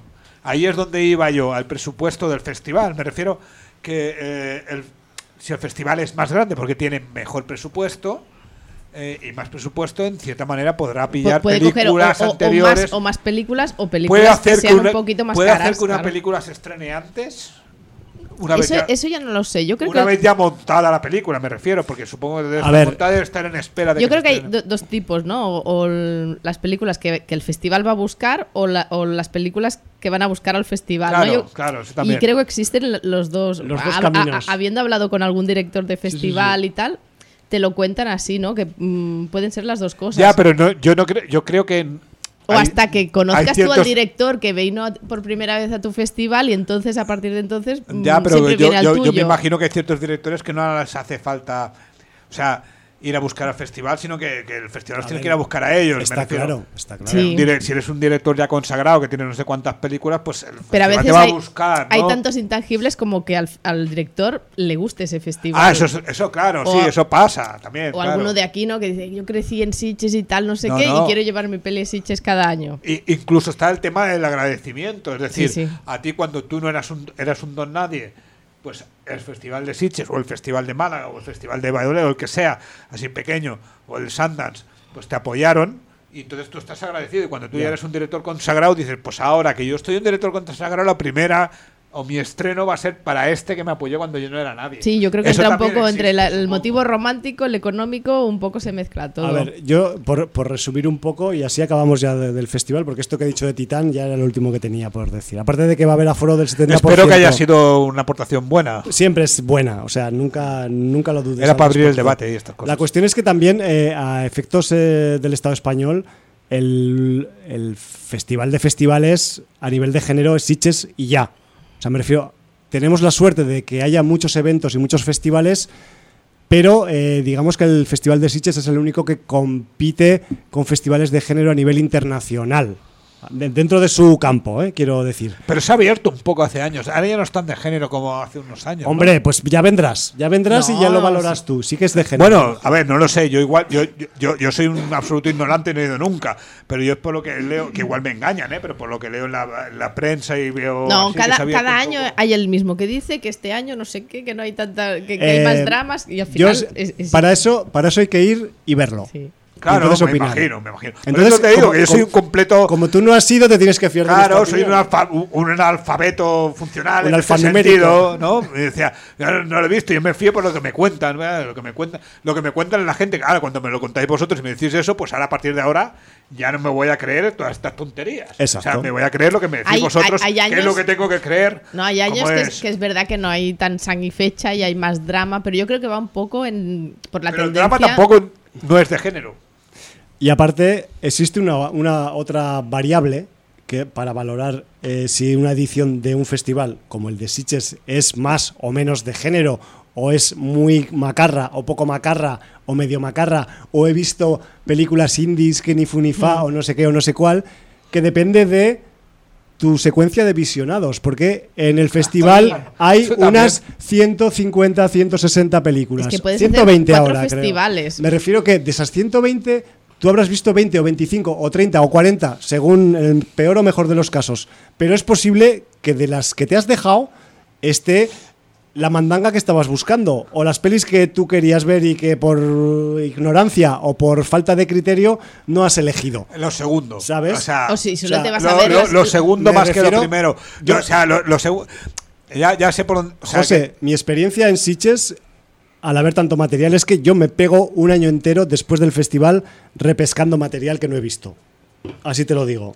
Y sacándolo por aquí, por el micro. ¿eh? no, no, no. Bueno, y como te decía, que yo como comparto apartamento con cinco más, que cada uno, no, pero es Ve un festival distinto. que cada uno vemos un festival completamente distinto. Pero eso es lo bueno, esa es la riqueza del festival. Que te va recomendando de esta no te la pierdas, a ver si puedes buscar un hueco de tu calendario para meter esa, pero realmente puedes ver eso, cinco festivales distintos en una semana. Eh, o sea, resulta que los que hablan y dicen que no hay de género es que solo han visto las películas que, han querido ver y las películas comerciales y, no las que le han interesado. Y que quizá, no, y que quizá hay años que sí que por tendencia, ¿no? que todas las pelis de ese año son más, más drama o más crítica social, ¿no? claro, puede haber de todo que encaminadas al género, pero que tratan de esas cosas. Pues también puede ser, pero ya no es un problema de que el festival haya elegido mal. Es que este año se han hecho pero pelis. Es que lo del drama social, que no sea inquietante a veces. Tampoco, o sea, hay algunas de drama social que son más inquietantes y dan más pavor que, algunas de, sí, que, algunas de terror. totalmente. Pero quiero decir que a veces también hay una serie de temáticas que no sabes por qué, ¿no? Y se han hecho varias pelis de la misma temática. ah, por pues cierto, tengo ahí grabado para mirar la serie El Colapso. ¿Vale la pena verla? Que te responda Ida. Sí, no, vale la pena, vale la pena. me, acuerdo que la comentaste el año pasado. En confinamiento daba como más. Mmm, ¿Esto, está ¿no? ¿Esto está dónde? Estaba en filming. Yo la vi en, filming. Yo es que en filming solo veo películas. Pero también hay series. Ya, ya lo sé que hay series, pero, bueno, según plata. ¿eh? pero es que hay, tantas cosas, hay tantas películas que al final, perdón, hay tantas películas que al final, o sea, yo ya. Yo tengo una plataforma que no quiero mencionar en antena. Empieza por M. Porque no me interesa hacer, hacer publicidad a, una empresa privada. Di la letra que empieza y ya. ¿Eh? la letra por la que empieza el nombre y ya está, pues eso, la plataforma M, ah, y ya está. Esta me falta. Ya no, es la N, es la M. Es que hay plataformas para todas y para todas. Y no quiero hacer publicidad gratis a, entidades privadas, por eso no lo digo, pero bueno. Sí, sí, sí, no, yo hago igual. Eh, pues si os parece, zanjamos aquí este avance de Siches eh, suculento, profundo, frondoso. Y oye, antes de que se nos acabe el tiempo, yo sé que tenemos que darles minutos a los visionados de nuestros invitados, pero a mí es que me quema en la chuleta una película de M. Night Shyamalan que se titula Old. ¿Qué te parece, Aida? ¿Le metemos? ¿Le damos caña? Dale. Bueno, eh, ¿me quieres tomar un poco el relevo o empiezo yo? Empieza tú, que con, los datos eres más, riguroso que yo, que yo me voy por, por las ramas. Pues te vas por los cerros de algún sitio llamado Úbeda. Bueno, eh, ¿qué tenemos en esta última producción de M. Night Shyamalan? M. Night. M. Night para los amigos, M. Night. Que he, visto, he visto por Wikipedia que no se llama Night. Yo pensaba que se llamaba Night, no, pero tiene un nombre indio ahí. Se llama M. Night. No, pero el, nombre indio no es Night. Suena como Night, pero en indio. Y bueno, se puso dice, bueno, lo simplifico porque si no, estos occidentales no me van a llamar nunca por el nombre. Nombre comercial. M. Night.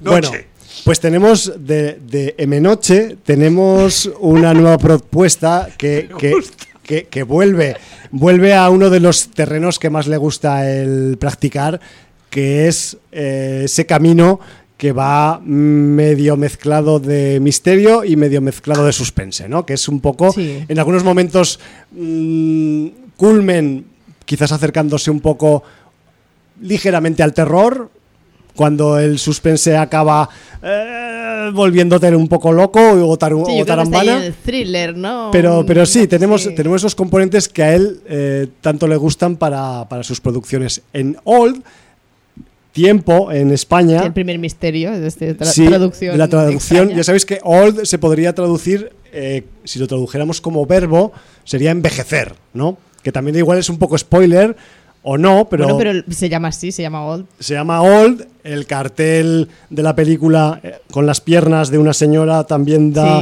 lugar a que. Edad. Puede pasar el paso del tiempo en la película. Y aparte, pues en cualquier web de sinopsis o de películas que miréis la sinopsis de Old, pues vais a ver que el componente principal... Old, viejo. Sí, o envejecer. Envejecer es, la, es el concepto sobre el que gira la trama de la película. Yo lo primero que os voy a decir de Old, y que me corrija Ida si acaso, es que en el caso de que tengáis muchas, muchas ganas de iros de vacaciones, iros antes a ver esta película. Y ya veréis cómo se os pasan las putas ganas de iros de vacaciones, pero vamos, o sea, se os cortarán. Joserra. Como cuando te. Tiene que ser muy dura para que yo, para que a mí se me quiten las ganas de ir de vacaciones, te lo digo ahora. Te lo ¿eh? prometo que es infalible, te lo prometo, tío. bueno, como mínimo vas a cambiar playa por montaña. Vas a dudar, vas a dudar de algunas cosas. Bueno. Pero esto, esto del, del Salaman este. Siamalan, sí. El Siamalan. Sí, señor. ¿Y por qué nos quiere joder las vacaciones este hombre? Pues porque es un jodedorcillo, porque siempre eh, él siempre un poco orbita dentro de sus argumentos en temáticas que pueden afectar a mucha gente.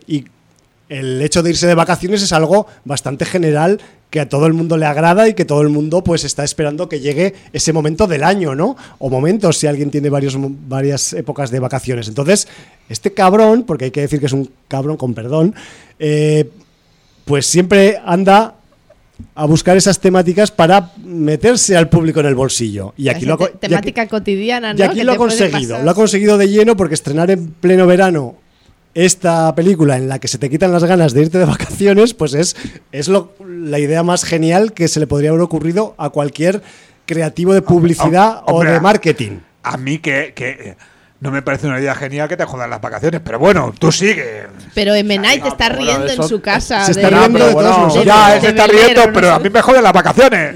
sin ver la película, sin ver la película, yo no creo que el tío te joda las vacaciones.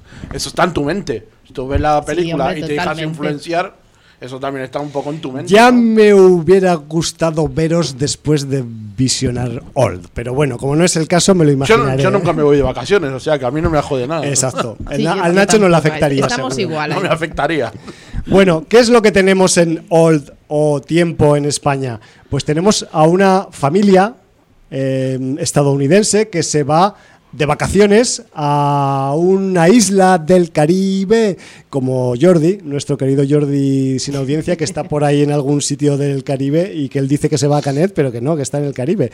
Esperemos que no esté teniendo una experiencia old. Jordi, cuídate mucho de meterte en calas secretas, por favor.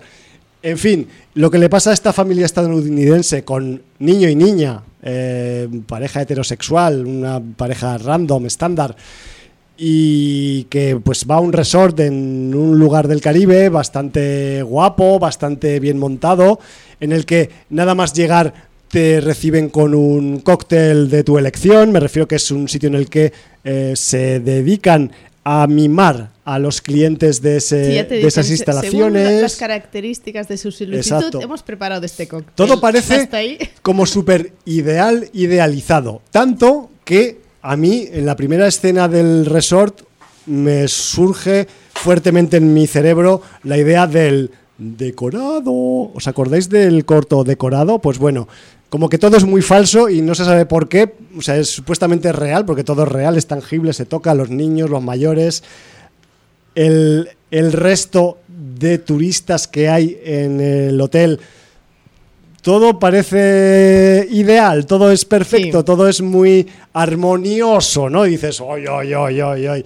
Demasiada armonía para ser Siamalán, pero bueno. Entonces, ¿qué ocurre? Pues que eh, uno de estos días que está la familia en el Todo es demasiado idílico, ¿no? Claro, claro. La playa... No, no, no, no hemos llegado a la playa todavía. Ah, Estamos aún en el hotel solamente. El hotel. Y una mañana, quizás la segunda mañana o la primera mañana ya residiendo en el hotel, pues el, manager general, el, el, maestro de ceremonias del hotel, el gerente del hotel, se permite hacerle a esta familia protagonista pues la sugerencia de que mm, quedan unas plazas para ir a una excursión muy especial en una cala que hay muy bonita y muy especial en un punto de la isla en el que no es fácil acceder porque está dentro de un parque natural y se lo vende tan bien y se lo pone tan guay que la familia no duda en ir a esta playa a verla y a disfrutarla, ¿no? Aceptan eh, con todas las de la ley. De hecho, se montan en... Por favor, eh, silencio en la sala. Pueden hablar lo que quieran, pero sin músicas. Eh, resulta que deciden ir ¿Y qué, qué, hacen? Pues se montan en una furgoneta y ¿quién está conduciendo? M. Night Shyamalan. Que dices, pero ¿será posible? O sea, una cosa es que quieras ser como Hitchcock y salir en tus películas. O Tarantino. Pero siempre se guarda, e-, él ya no solo sale, siempre se guarda un Se guarda un papel. como Tarantino. un papel pequeñito. Tarantino también en, muchas, en casi todas en Manito Bastardo sale, en, en, en Django, sale. Hay una de Tarantino que es un eh, coche que... Pulp Fiction sale que dice Que es un coche que el tío dice que es especialista de cine que atropella un montón de pibas. La, peor, terror.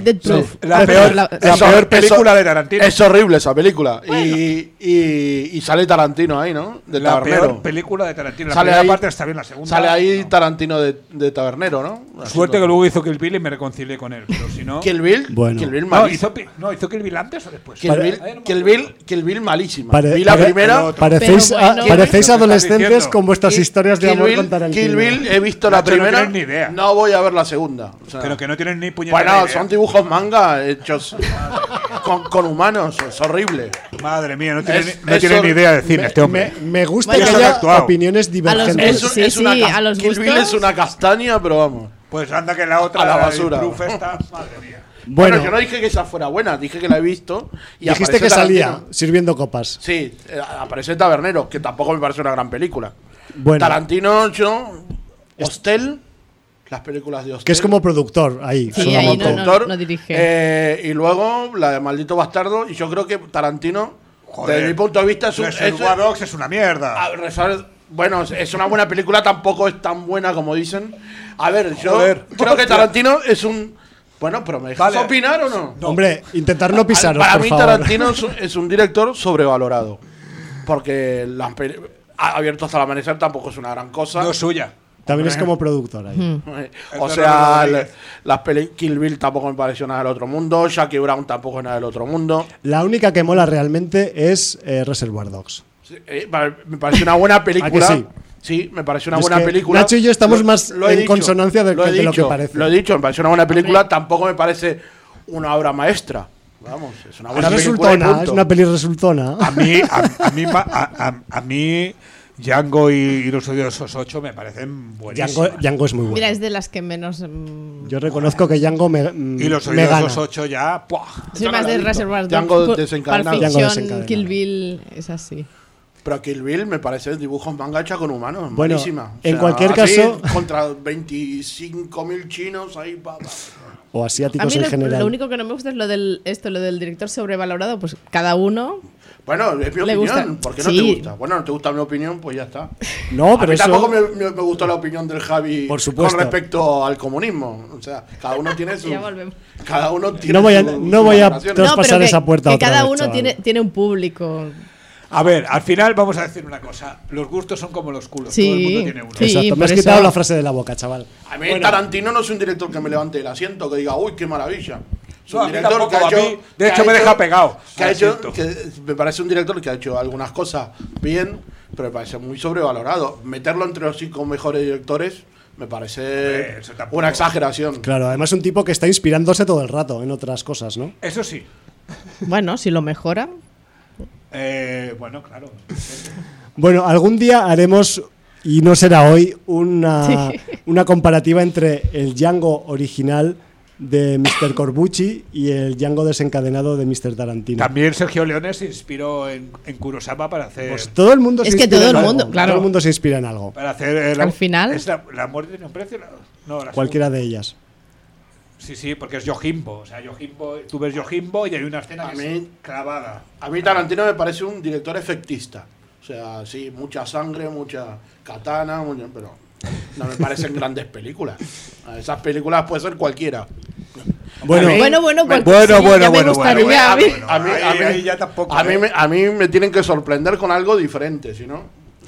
Bueno, eh, desheredados del mundo del cine. Eh, estaba contando la sinopsis de Old y no había acabado todavía, que lo sepáis. Media sinopsis. Antes, antes de Tarantino estábamos hablando de la sinopsis de Old. Menos mal que me acuerdo ¿eh? de dónde estábamos, porque a veces podría ser imposible recuperar. No hemos llegado a la playa. Sí. Bueno, sí, estamos en el. Nos hemos montado en, la furgona que conduce un tal M. Night Shyamalan que siempre se guarda un pequeño papel en sus funciones y este unicornio perezoso pues coge a la familia, los lleva al camino que queda más cerca de la playa y les dice, ¡Hala! Seguir vosotros, que es que yo tengo más trabajo que aquí. Está allí cerca, no, no. Bajar el senderico, pasáis un desfiladero y ya llegáis a la playa vosotros solos. Y, eso, y cuando queramos volver, nada, llamas y. Ya, llamáis, ya llamáis que volveré enseguida. Y la cuestión es que pues la familia con su hijo, con su hija, se van para allá y eh, resulta que, bueno, aparte de la familia, va otra familia más que no sabían que iban en la misma furgona y al llegar a la playa se encuentran que hay más gente que también había ido a la playa o lo que fuera y se habían quedado allí a pasar la noche o algo. La cuestión es que una vez llegan allí a esa playa empiezan a pasar cosas raras. Y además empiezan a pasar cosas raras, y nunca mejor dicho, desde el minuto uno.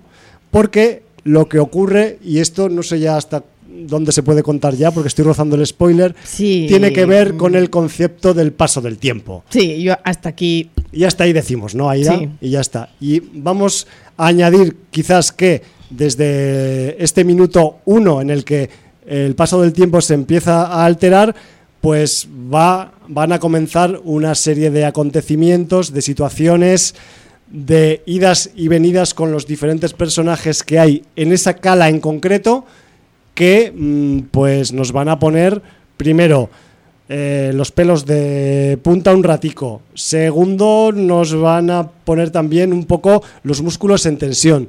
Tercero, nos van a hacer que pase el tiempo de una forma muy rápida. Y esto lo he dicho despacito para decirlo bien, porque si algo tiene All es que es muy entretenida. Más allá de otros matices que le podamos sacar positivos o negativos, pero yo, en el visionado que hice de Old, o sea, a mí el tiempo, y es una redundancia en esta película, se me pasó volando. Sí, sí, esa virtud la tiene. Mm. Y eso hay que reconocérselo al fucking Shyamalan que lo, que lo lleva muy bien. Aparte, también tenemos una galería de personajes y un casting que me parece bastante acertado, tanto de los personajes que hay en la cala como de los personajes que no, entran nunca en la cala. Me refiero que a ese nivel incluso Shyamalan está bien, convincente, en un momento dado. Y eh, pues bueno, si vamos a repasar un poco el cast, vamos a decir un poco, pues si te parece, Aida, cuatro nombres, ¿no? Porque tenemos a Gael García Bernal, como uno de los integrantes de la familia protagonista. La familia, sí. Exacto. Ese es eh, el Che Guevara en Diario Motocicleta, ¿no? Sí. Entre otros, sí. Sí, este director, o sea, perdón, este actor mexicano, ¿no? Que, ha hecho también pues su carrera en, el mundo anglosajón también. Luego también tenemos pues al, Rufus Shewell, tenemos a la eh, Itza Scanlen, tenemos a la eh, a Embeth Davids, pero yo quería resaltar sobre todo a eh, primero a Thomasin Mackenzie, que es una chica de edad más o menos adolescente que la recordaréis por el papel que hizo en Jojo Rabbit.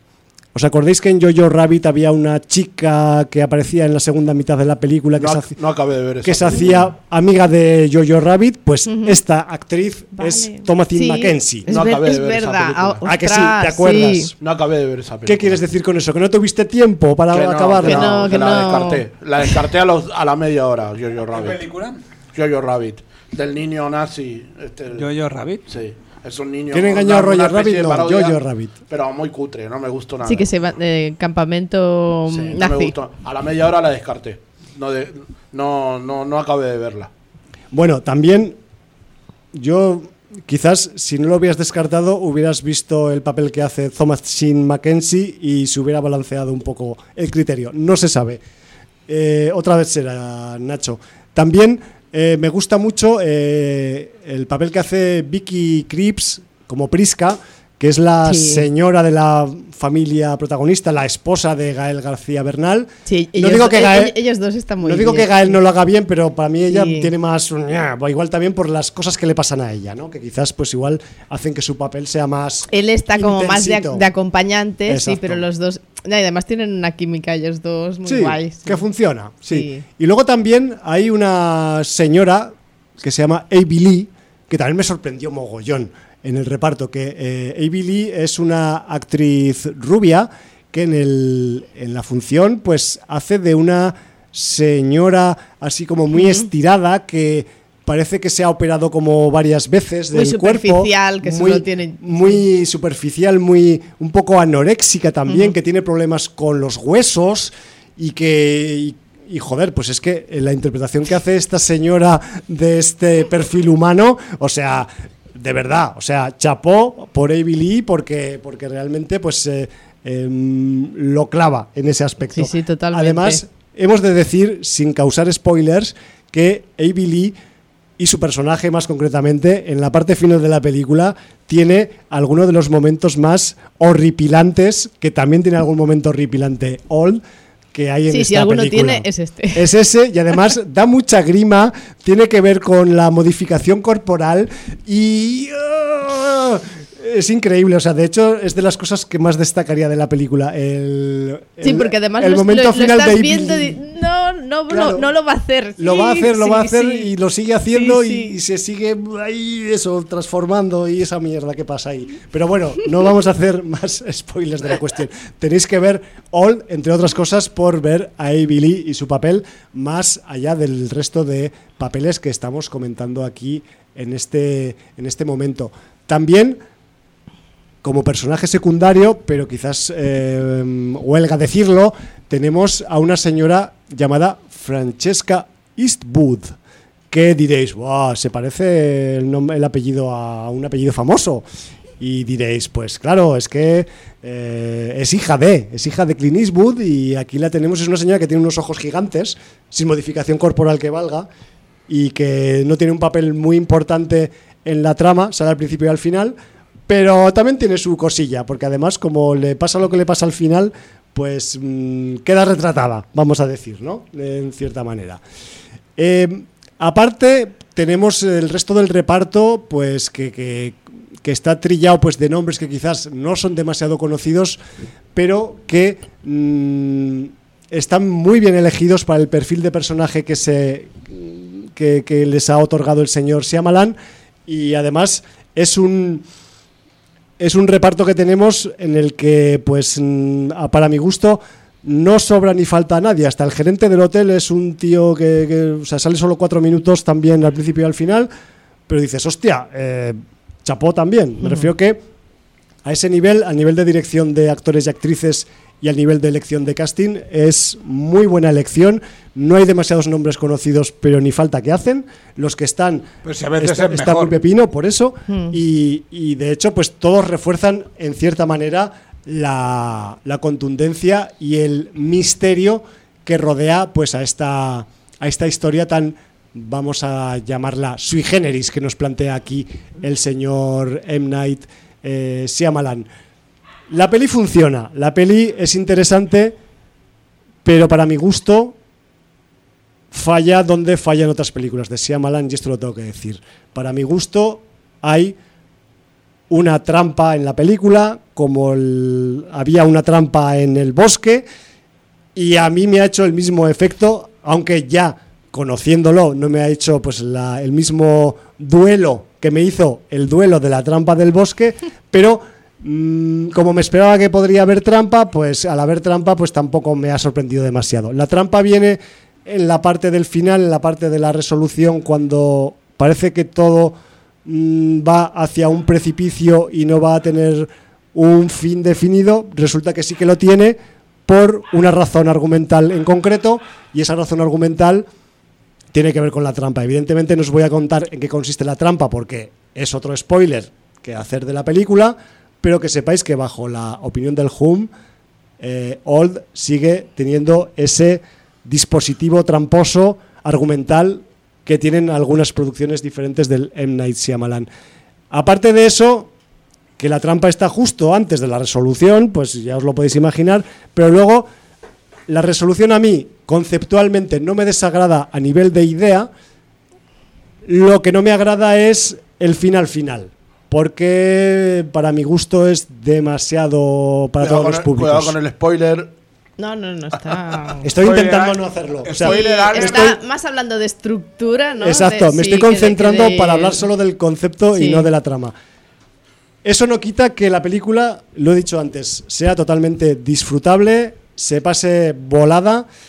Además, se puede tomar como la película como una un especial sui generis de la serie Twilight Zone, tranquilamente. Me refiero que ser un capítulo. Un capítulo especial Black Mirror, Twilight Zone. Un Twilight Zone especial vacaciones y se quedaría uno tan ancho y en vez de llamarse All, si hubiera llamado así, no pasaría nada. Eso es mucho, eso es mucho decir, ¿eh? No, no, no, pero es que la peli tiene esas mimbres, o sea, trabaja sobre esos parámetros. No, y la peli no está mal en absoluto, o sea que, tenga una trampa no quiere decir que el resto funcione. si me decís eso, ya es un motivo para verla. claro. La peli que es un, como un especial de Twilight Zone. O sea, ya sí, por el tema y por todo. Claro, por cómo se desarrolla, Por, por, las, por los giros del final, porque evidentemente en todas las historias de Shyamalan hay giros al final. Y, y este no es menos caso, o sea que me refiero que aquí también ocurre. No sé, Aida, me, has, dicho que, que, la presentara yo, pero al final me la estoy comiendo yo toda. Por no, yo estoy de acuerdo. Cuéntamelo, cuéntamelo. En, todo el planteamiento, bueno, todo la, la, la, gran parte de la película, eso que mantiene ese suspense y ese el, rollo del thriller y tal. Y a mí no me molesta lo de la trampa, no me molesta. A mí sí me mm, ponen trampas, pero, pero... A mí me molesta menos que en anteriores ocasiones porque ya me lo conozco al pavo y ya casi como que lo lo considero como una característica sí, a mí no, me molesta. esperas la trampa ya casi. Sí, pero bueno, a mí ese giro tramposo o no tramposo me, da igual. Lo que pasa es que la resolución final em, me cambia como de ritmo, no, sé cómo decirlo, ¿no? Pero durante toda la pelea hay ese suspense, como esa casi poesía, bueno, un poco... una cosa así más metafísica o tal, o que podría haber un misterio. Es que tiene mucho que ver con la condición humana. Sí, y al final te lo resuelve como una serie policíaca casi. ¿Sabes? Un, poco. Me, cambia ahí el. Se pone televisivo al final, el mamón. Sí, no, me Yo lo veo un poco también. Me recordó, es, bueno, cuando salí de la película, el final parece un, el final de un, de un, capítulo de CSI, de un procedimental o algo así. ¿Sabes? me, digo. Me encanta que sigáis yendo al cine a salas. se, me ha apresurado al final, no sé. que, casi hubiera acabado la, la, la, peli sin, resolver, sin resolvérmelo. Pues me hubiera ido igual de, igual de satisfecha a casa. Al Dime final, preparado el comentario de siete películas y no puedo comentar ninguna. Hostia, vamos a seguir un rato más, pero mete, mete alguna. Ya, ya, estamos al final, ¿no? Vamos, vamos a cerrar, si acaso, el, tema Old ya, si te parece. Ahí más que nada para, para dejar un poco de espacio a los pero totalmente recomendable, o sea, solo para encontrarle un pero, ¿no? El, bueno, el pero. Tiene el pero de que sabemos que tiene Shyamalan y ya. Sí, pero. pero y de hecho, siempre es recomendable. yo la he disfrutado porque también he de decir que a mí eh, de su trilogía de los superhéroes encubiertos, Glass, la de cristal, me dejó un poco frío, como, como el cristal. Y esta como me ha parecido mucho más caliente otra vez, como mucho más, mm, como que me metí ahí. Me, Aquí con, Glass yo me emocioné y todo. la, viví yo aquella. Vale, vale. Pues es que yo la vi demasiado mm, poca cosa para todo lo anterior que había ya en, en las otras dos, ¿sabes? en múltiple y en el protegido. Me refiero que era como la me pareció la más floja de las tres. A efectos prácticos, cuando debería ser el culmen, ¿no? La hostia, el vinagre, no sé. claro, no hizo fuegos artificiales. Mm, lo Fue un poco intimista. Sí, Entonces, igual, pues yo que sé, el rollo del intimismo, pues a mí me, me, Esperabas otra cosa. ¿no? A veces también las expectativas juegan en contra de uno. Exacto. Bueno, en cualquier caso, no desmerezcáis Old, a pesar de que tenga trampa. De hecho, ya nos podemos incluso acostumbrar a que las pelis tengan trampa hace, y trampas. Y, eso, y si la veis y si os gusta o os, disgusta la trampa, pues ya nos lo contáis por los comentarios de Evox, por el libro de visitas, por donde queráis conveniente, que, nosotros pues nos, nos, hará ilusión que valoréis este aspecto de, la, de esta película cuando, cuando la veáis. Y dicho esto, o sea, os lo digo así de claro, nos quedan 10 minutos de programa. 10 minutos, pero... Sí, vamos a hacer un sprint final con Nacho y ya con debería estar acabado. Pero, no lastimes ahora. No querías hablar de películas, por favor, Nacho. Broma, hombre. No, no, no, yo hablo en serio no ahora. preparado nada. Yo hablo en serio ahora. Por favor, eh, comentarnos alguna cosica que tengáis en el cofre de los visionados que os apetezca sacar por aquí. Ya sé que aquí somos unos charlatanes que no dejamos espacio a los invitados. Eh, por favor, pero darle aquí Siempre, yo siempre, que, y lo digo en serio, cuenta, Javi, esto no es, no es, no es por, porque me hayas invitado y que me invites siempre, sino que es absolutamente verdad. Yo aprendo muchísimo cuando vengo a este programa. Incluso cuando se escuchaba. Me alegro porque yo lo que hago es pasar mucho calor, pero bueno. No, no, no, pero no, no, pero os digo en serio, porque habla, habláis de, normalmente habláis de cosas que yo no conozco, que yo ignoro, cosa que me parece fantástica y, que luego, pues bueno, uno siempre tiene inquietudes y puede alguna vez decir, hostia, pues esto es lo que habló Javi aquel día, esto es lo que habló Aida, mira, Aida decía que era y incluso aunque sea por la polémica y por no estar con ninguno de vosotros dos, pues es para ver la película, la que habéis hablado o cualquier otra. Yo podía hablar de una de las últimas que me impresionó, que, no la había visto, que era Interestelar.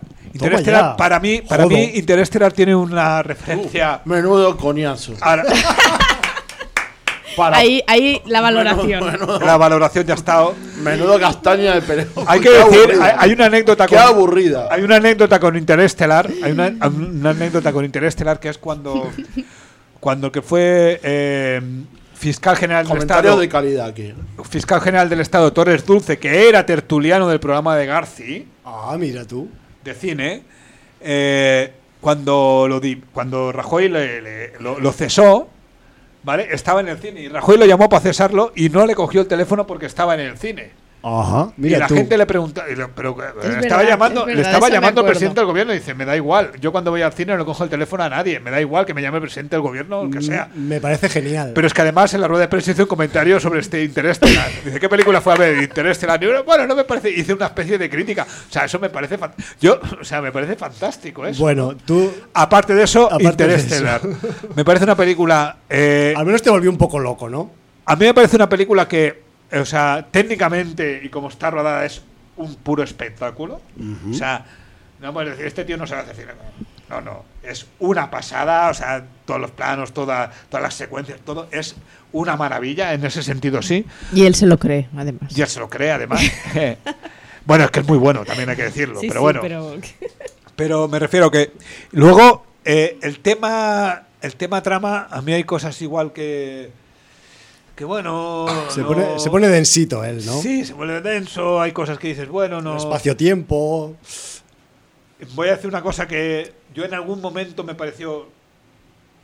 a decir, este tío va de sobrar, es un, capullo y tal, pero me pareció previsible. Eh, o sea, no previsible, sino que tenías algo intuías que algo podía ir por ese por ese camino. Tú te lo olías al menos. Pero me parece una película mm, bueno, que no, no me para sobre todo me parece interesante porque es una vuelta de tuerca a lo que es la, la, ciencia ficción. En algún momento te parece que va a ser alguien, ¿no? Que va a haber alguien en la nave, no.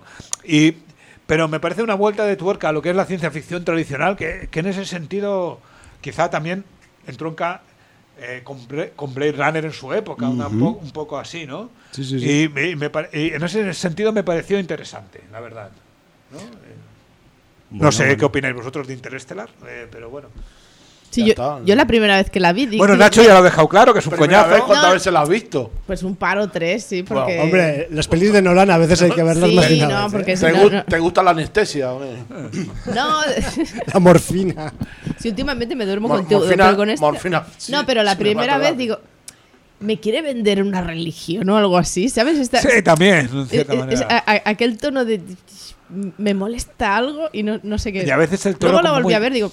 ¿Y llegaste a alguna conclusión a ese respecto? No, quizás no. Pero sí que es verdad que, a veces eh, eh, plantea un dilema, de cierta manera, moral, eh, moral y metafísico. en un momento es interesante y que seguramente tampoco desarrolla del todo, ¿no? Pero, pero está bien, está bien, perdón. No, es que estoy hablando bueno, el regreso al futuro también plantea un, tema metafísico. Bueno, ahí sale Van Halen en un momento, con lo cual ya la película ya vale por todo. Y no se pone tan tremendo porque Nolan es tremendo. te voy a Nolan se gusta. A ver, Nolan se gusta. El fucking Nolan, aparte de que se gusta, es un siempre hace películas poliédricas. Y eso quiere decir, bajo mi punto de vista, que aguantan más de uno, dos y tres visionados incluso. Aunque sea para dormir, Nacho. Pero la cuestión es que mm, es un tipo que mete tantas capas de argumentos, de reflexiones, de personajes, de idas y venidas, que eso al final pues acaba siendo no una película, tres películas. Entonces, pues bueno, hay que tomarlo como tal, con calma y sin empacharse. A mí el tema, el tema moral o metafísico del protagonista, ¿no? Del paso de el paso del tiempo. El tiempo, otra vez. tiempo, tío. ¿no? Esa reflexión y tal.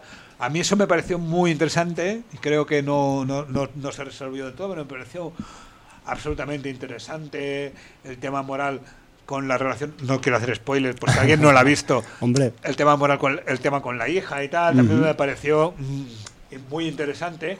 Y evidentemente o sea si a ti te gusta el cine te tiene que gustar esta película solo por el, el mero hecho de cómo está rodada. Exacto. O sea de, de cómo rueda este tío. O sea luego la trama igual no te gusta o te parece una tontería, pero ¿cómo no, era este pavo? Sí, sí, de que hace pelis magníficas. bueno, si te gusta y tú has visto este tío Rueda de, de puta madre, es que, no sé, y técnicamente y eso es una, una pasada, ¿no? La película. Bueno, pues ahí queda ese recordatorio de Interestelar, que nunca viene de más recordarla, porque sobre todo hay algunos títulos que, que merecen revisiones o no, depende. Y Nacho, me quedan 4 barra 5 minutos. sácate, algo de la Era mentira las 7 películas. No, pues una. no, vine, no, vine, preparado. Si con una me conformo, ¿Eh? Con una me conformo, por favor. Con, una película que haya visto tíranos, tíranos una. Me has comentado fuera de micro antes alguna de las que había. Bueno, hay una que se llama. Es un thriller que se llama Fatale. Fatale, es verdad. Fatale, sí, sí, al final. Dale, dale, la protagonista es eh, la que no me acuerdo el nombre. Hilary Swank. Swank. Sí, la de Million Dollar Baby. Y es un thriller, pues, de un, digamos, de un eh, promotor eh, de, deportivo, ricachón, ¿no? Que se, que se va de aventuras a Las Vegas, se acuesta con una chica, resulta que esta chica es policía.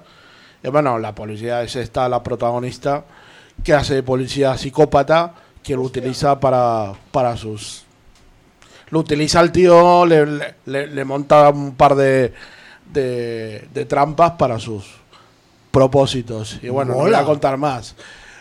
A mí me parece una película interesante, pero tampoco es una como tampoco es una gran película como para decir, bueno, la voy a ver tres veces o cuatro con una vale. Pero aún así, ¿no? Eh, me parece.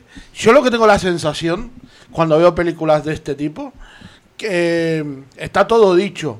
O sea, a ver, a nivel cinematográfico me parece que está todo inventado y para que los finales no sean tan previsibles, le dan unas vueltas de tuerca ahí, que al final también los giros inesperados están muy vistos también.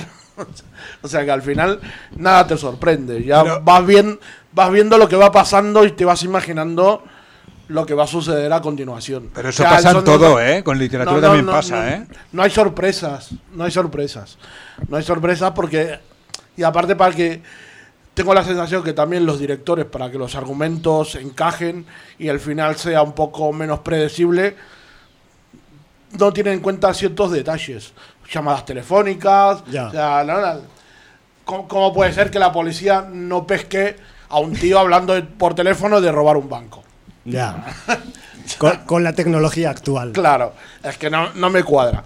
Pero bueno, digamos que es entretenida, está bien hecha y es una película también toca el tema del racismo un poco así también en Estados Unidos y se deja ver. Yo no la le doy seis puntos, tampoco le doy. Bueno, pues bueno, es que a veces, le doy más que suficiente, chaval, porque aquí a veces hablamos de cada una que flipas. Sí, pero lo que dice Nacho es interesante. Yo creo que tanto en el cine como, por ejemplo, también mucho en literatura, e incluso podríamos decir, con más así en la música.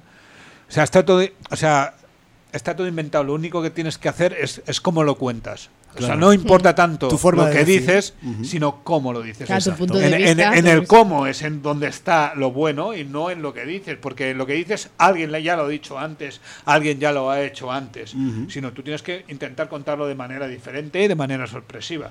Si tú vas a mirar, muchas de las cosas ya le habían dicho los griegos, y ya le habían dicho los romanos, y ya le habían dicho los sumerios. Y otra película así rápido, Generación Y. Hostia, Generación Y. Es, un, es, un grupo de chavales que roba mansiones de ricachones, se lleva las cosas de valor.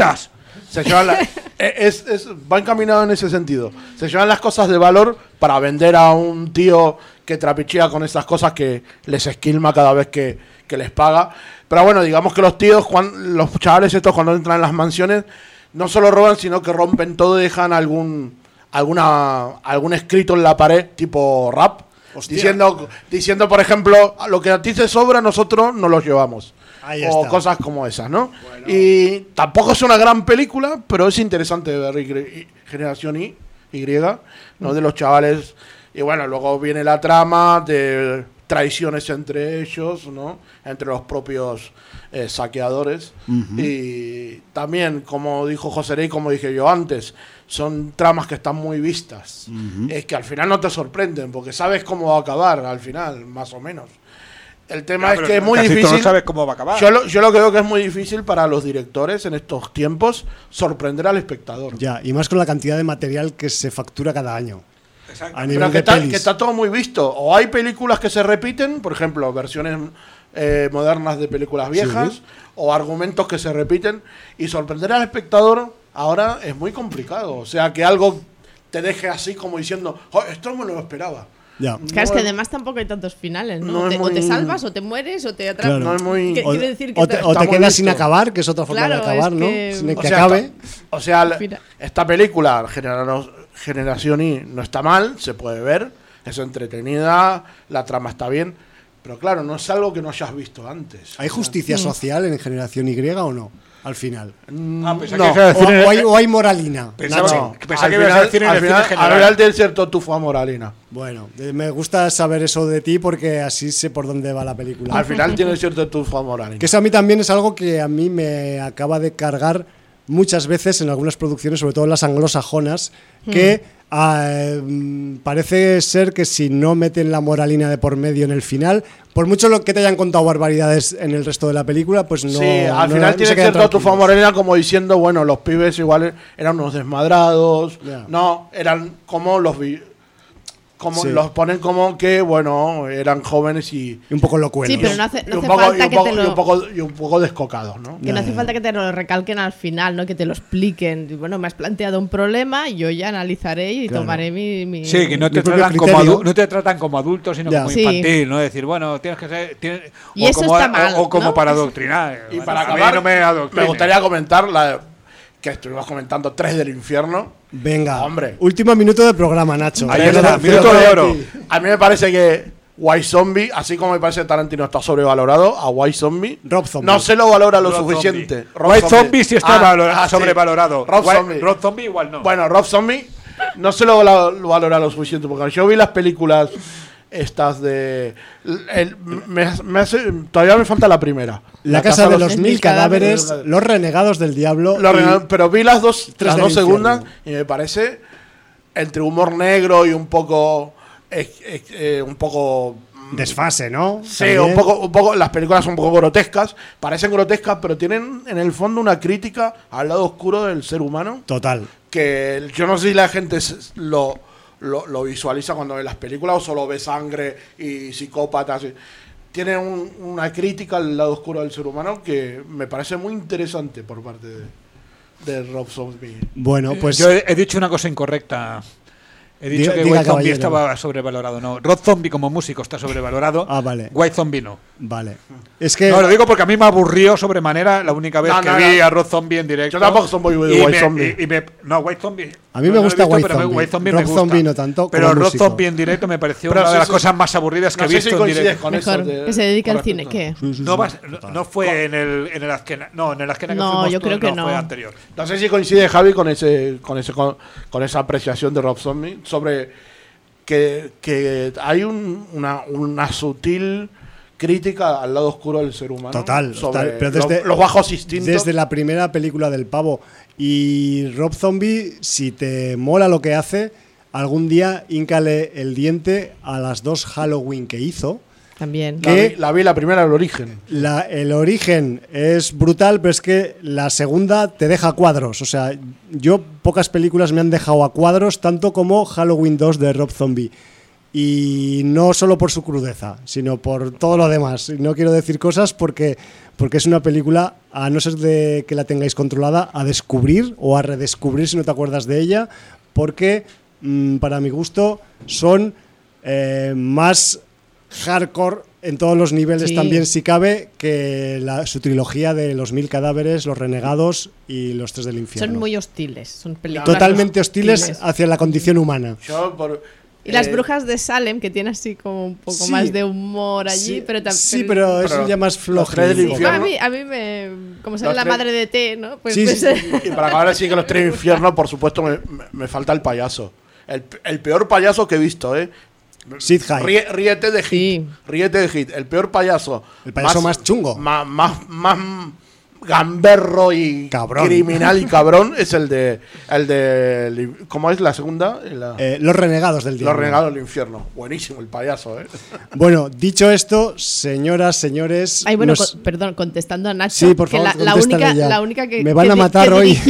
Carpenter era la primera de Halloween, ah, que lo habíamos dejado gracias, por contestar. Gracias por el apunte porque a mí se me había olvidado Yo pensaba que sí que alguna más, pero no, no, no, la primera. Él inició la saga, tiró la piedra, escondió la mano. Producir, yo creo que sí, que produció hecho, y no sé él Sigue poniendo la música, sigue produciendo, me refiero, pero deja las cuestiones artísticas y técnicas para, para otra gente. Dicho esto, hoy que sepáis, Nacho, José, Aida, que estamos batiendo el récord del tiempo de un programa regular de sin audiencia. Me refiero que os vais a llevar a casa ese puto San Benito que, que, os habéis ganado aquí a, pulso con, con, sangre y sudor, espero que sin lágrimas. Eh, os agradezco mucho que hayáis estado aquí eh, acompañándonos en esta, en esta tarde-noche de caluroso agosto y que vuestras aportaciones son eh, imprescindibles e inconmensurables. Un placer, a pesar de las divergencias. no vamos a ser iguales ideológicas y, cinematográficas aquí con Aida. Siempre tenemos una garra enganchada con Aida, ¿eh? todos los años. Eh, pero bueno, más para allá, darle un poco de Pero más allá de las diferencias. Pero de buen rollo. para mí ha sido un placer. Para mí también, y, y, lo dicho, como he dicho antes, para mí es un placer porque aprendo mucho en este programa y, y es en serio. Eh, conozco cosas que no, que no sé y que luego pues eh, me sirven, Y con lo cual pues ya pues es un placer inmenso y cada vez que me digáis de venir, cada vez que me de venir vendré a hacer mis tonterías aquí, a decir mis cosas, pero bueno. Perfecto. Bueno, así que all, ¿no? Recomendable. All, recomendable a pesar de la trampa. Eh, ya hablaremos del negro de la playa fuera de micro, ¿vale, Aida? Porque de eso no hemos hablado. Eh, queridos, queridas, ¿Cómo? nos marchamos. Son unas cosas entre nosotros eh, de la película Old. Si no la has visto, mejor que no hayas oído el comentario. Esto solo lo entiende la gente que ha visto la peli. Nos marchamos, no sin antes dar nuestro saludo habitual de despedida. No me jodáis. Y vamos a despedirnos como es debido. Valar Morgulis, Motherfuckers. Motherfuckers.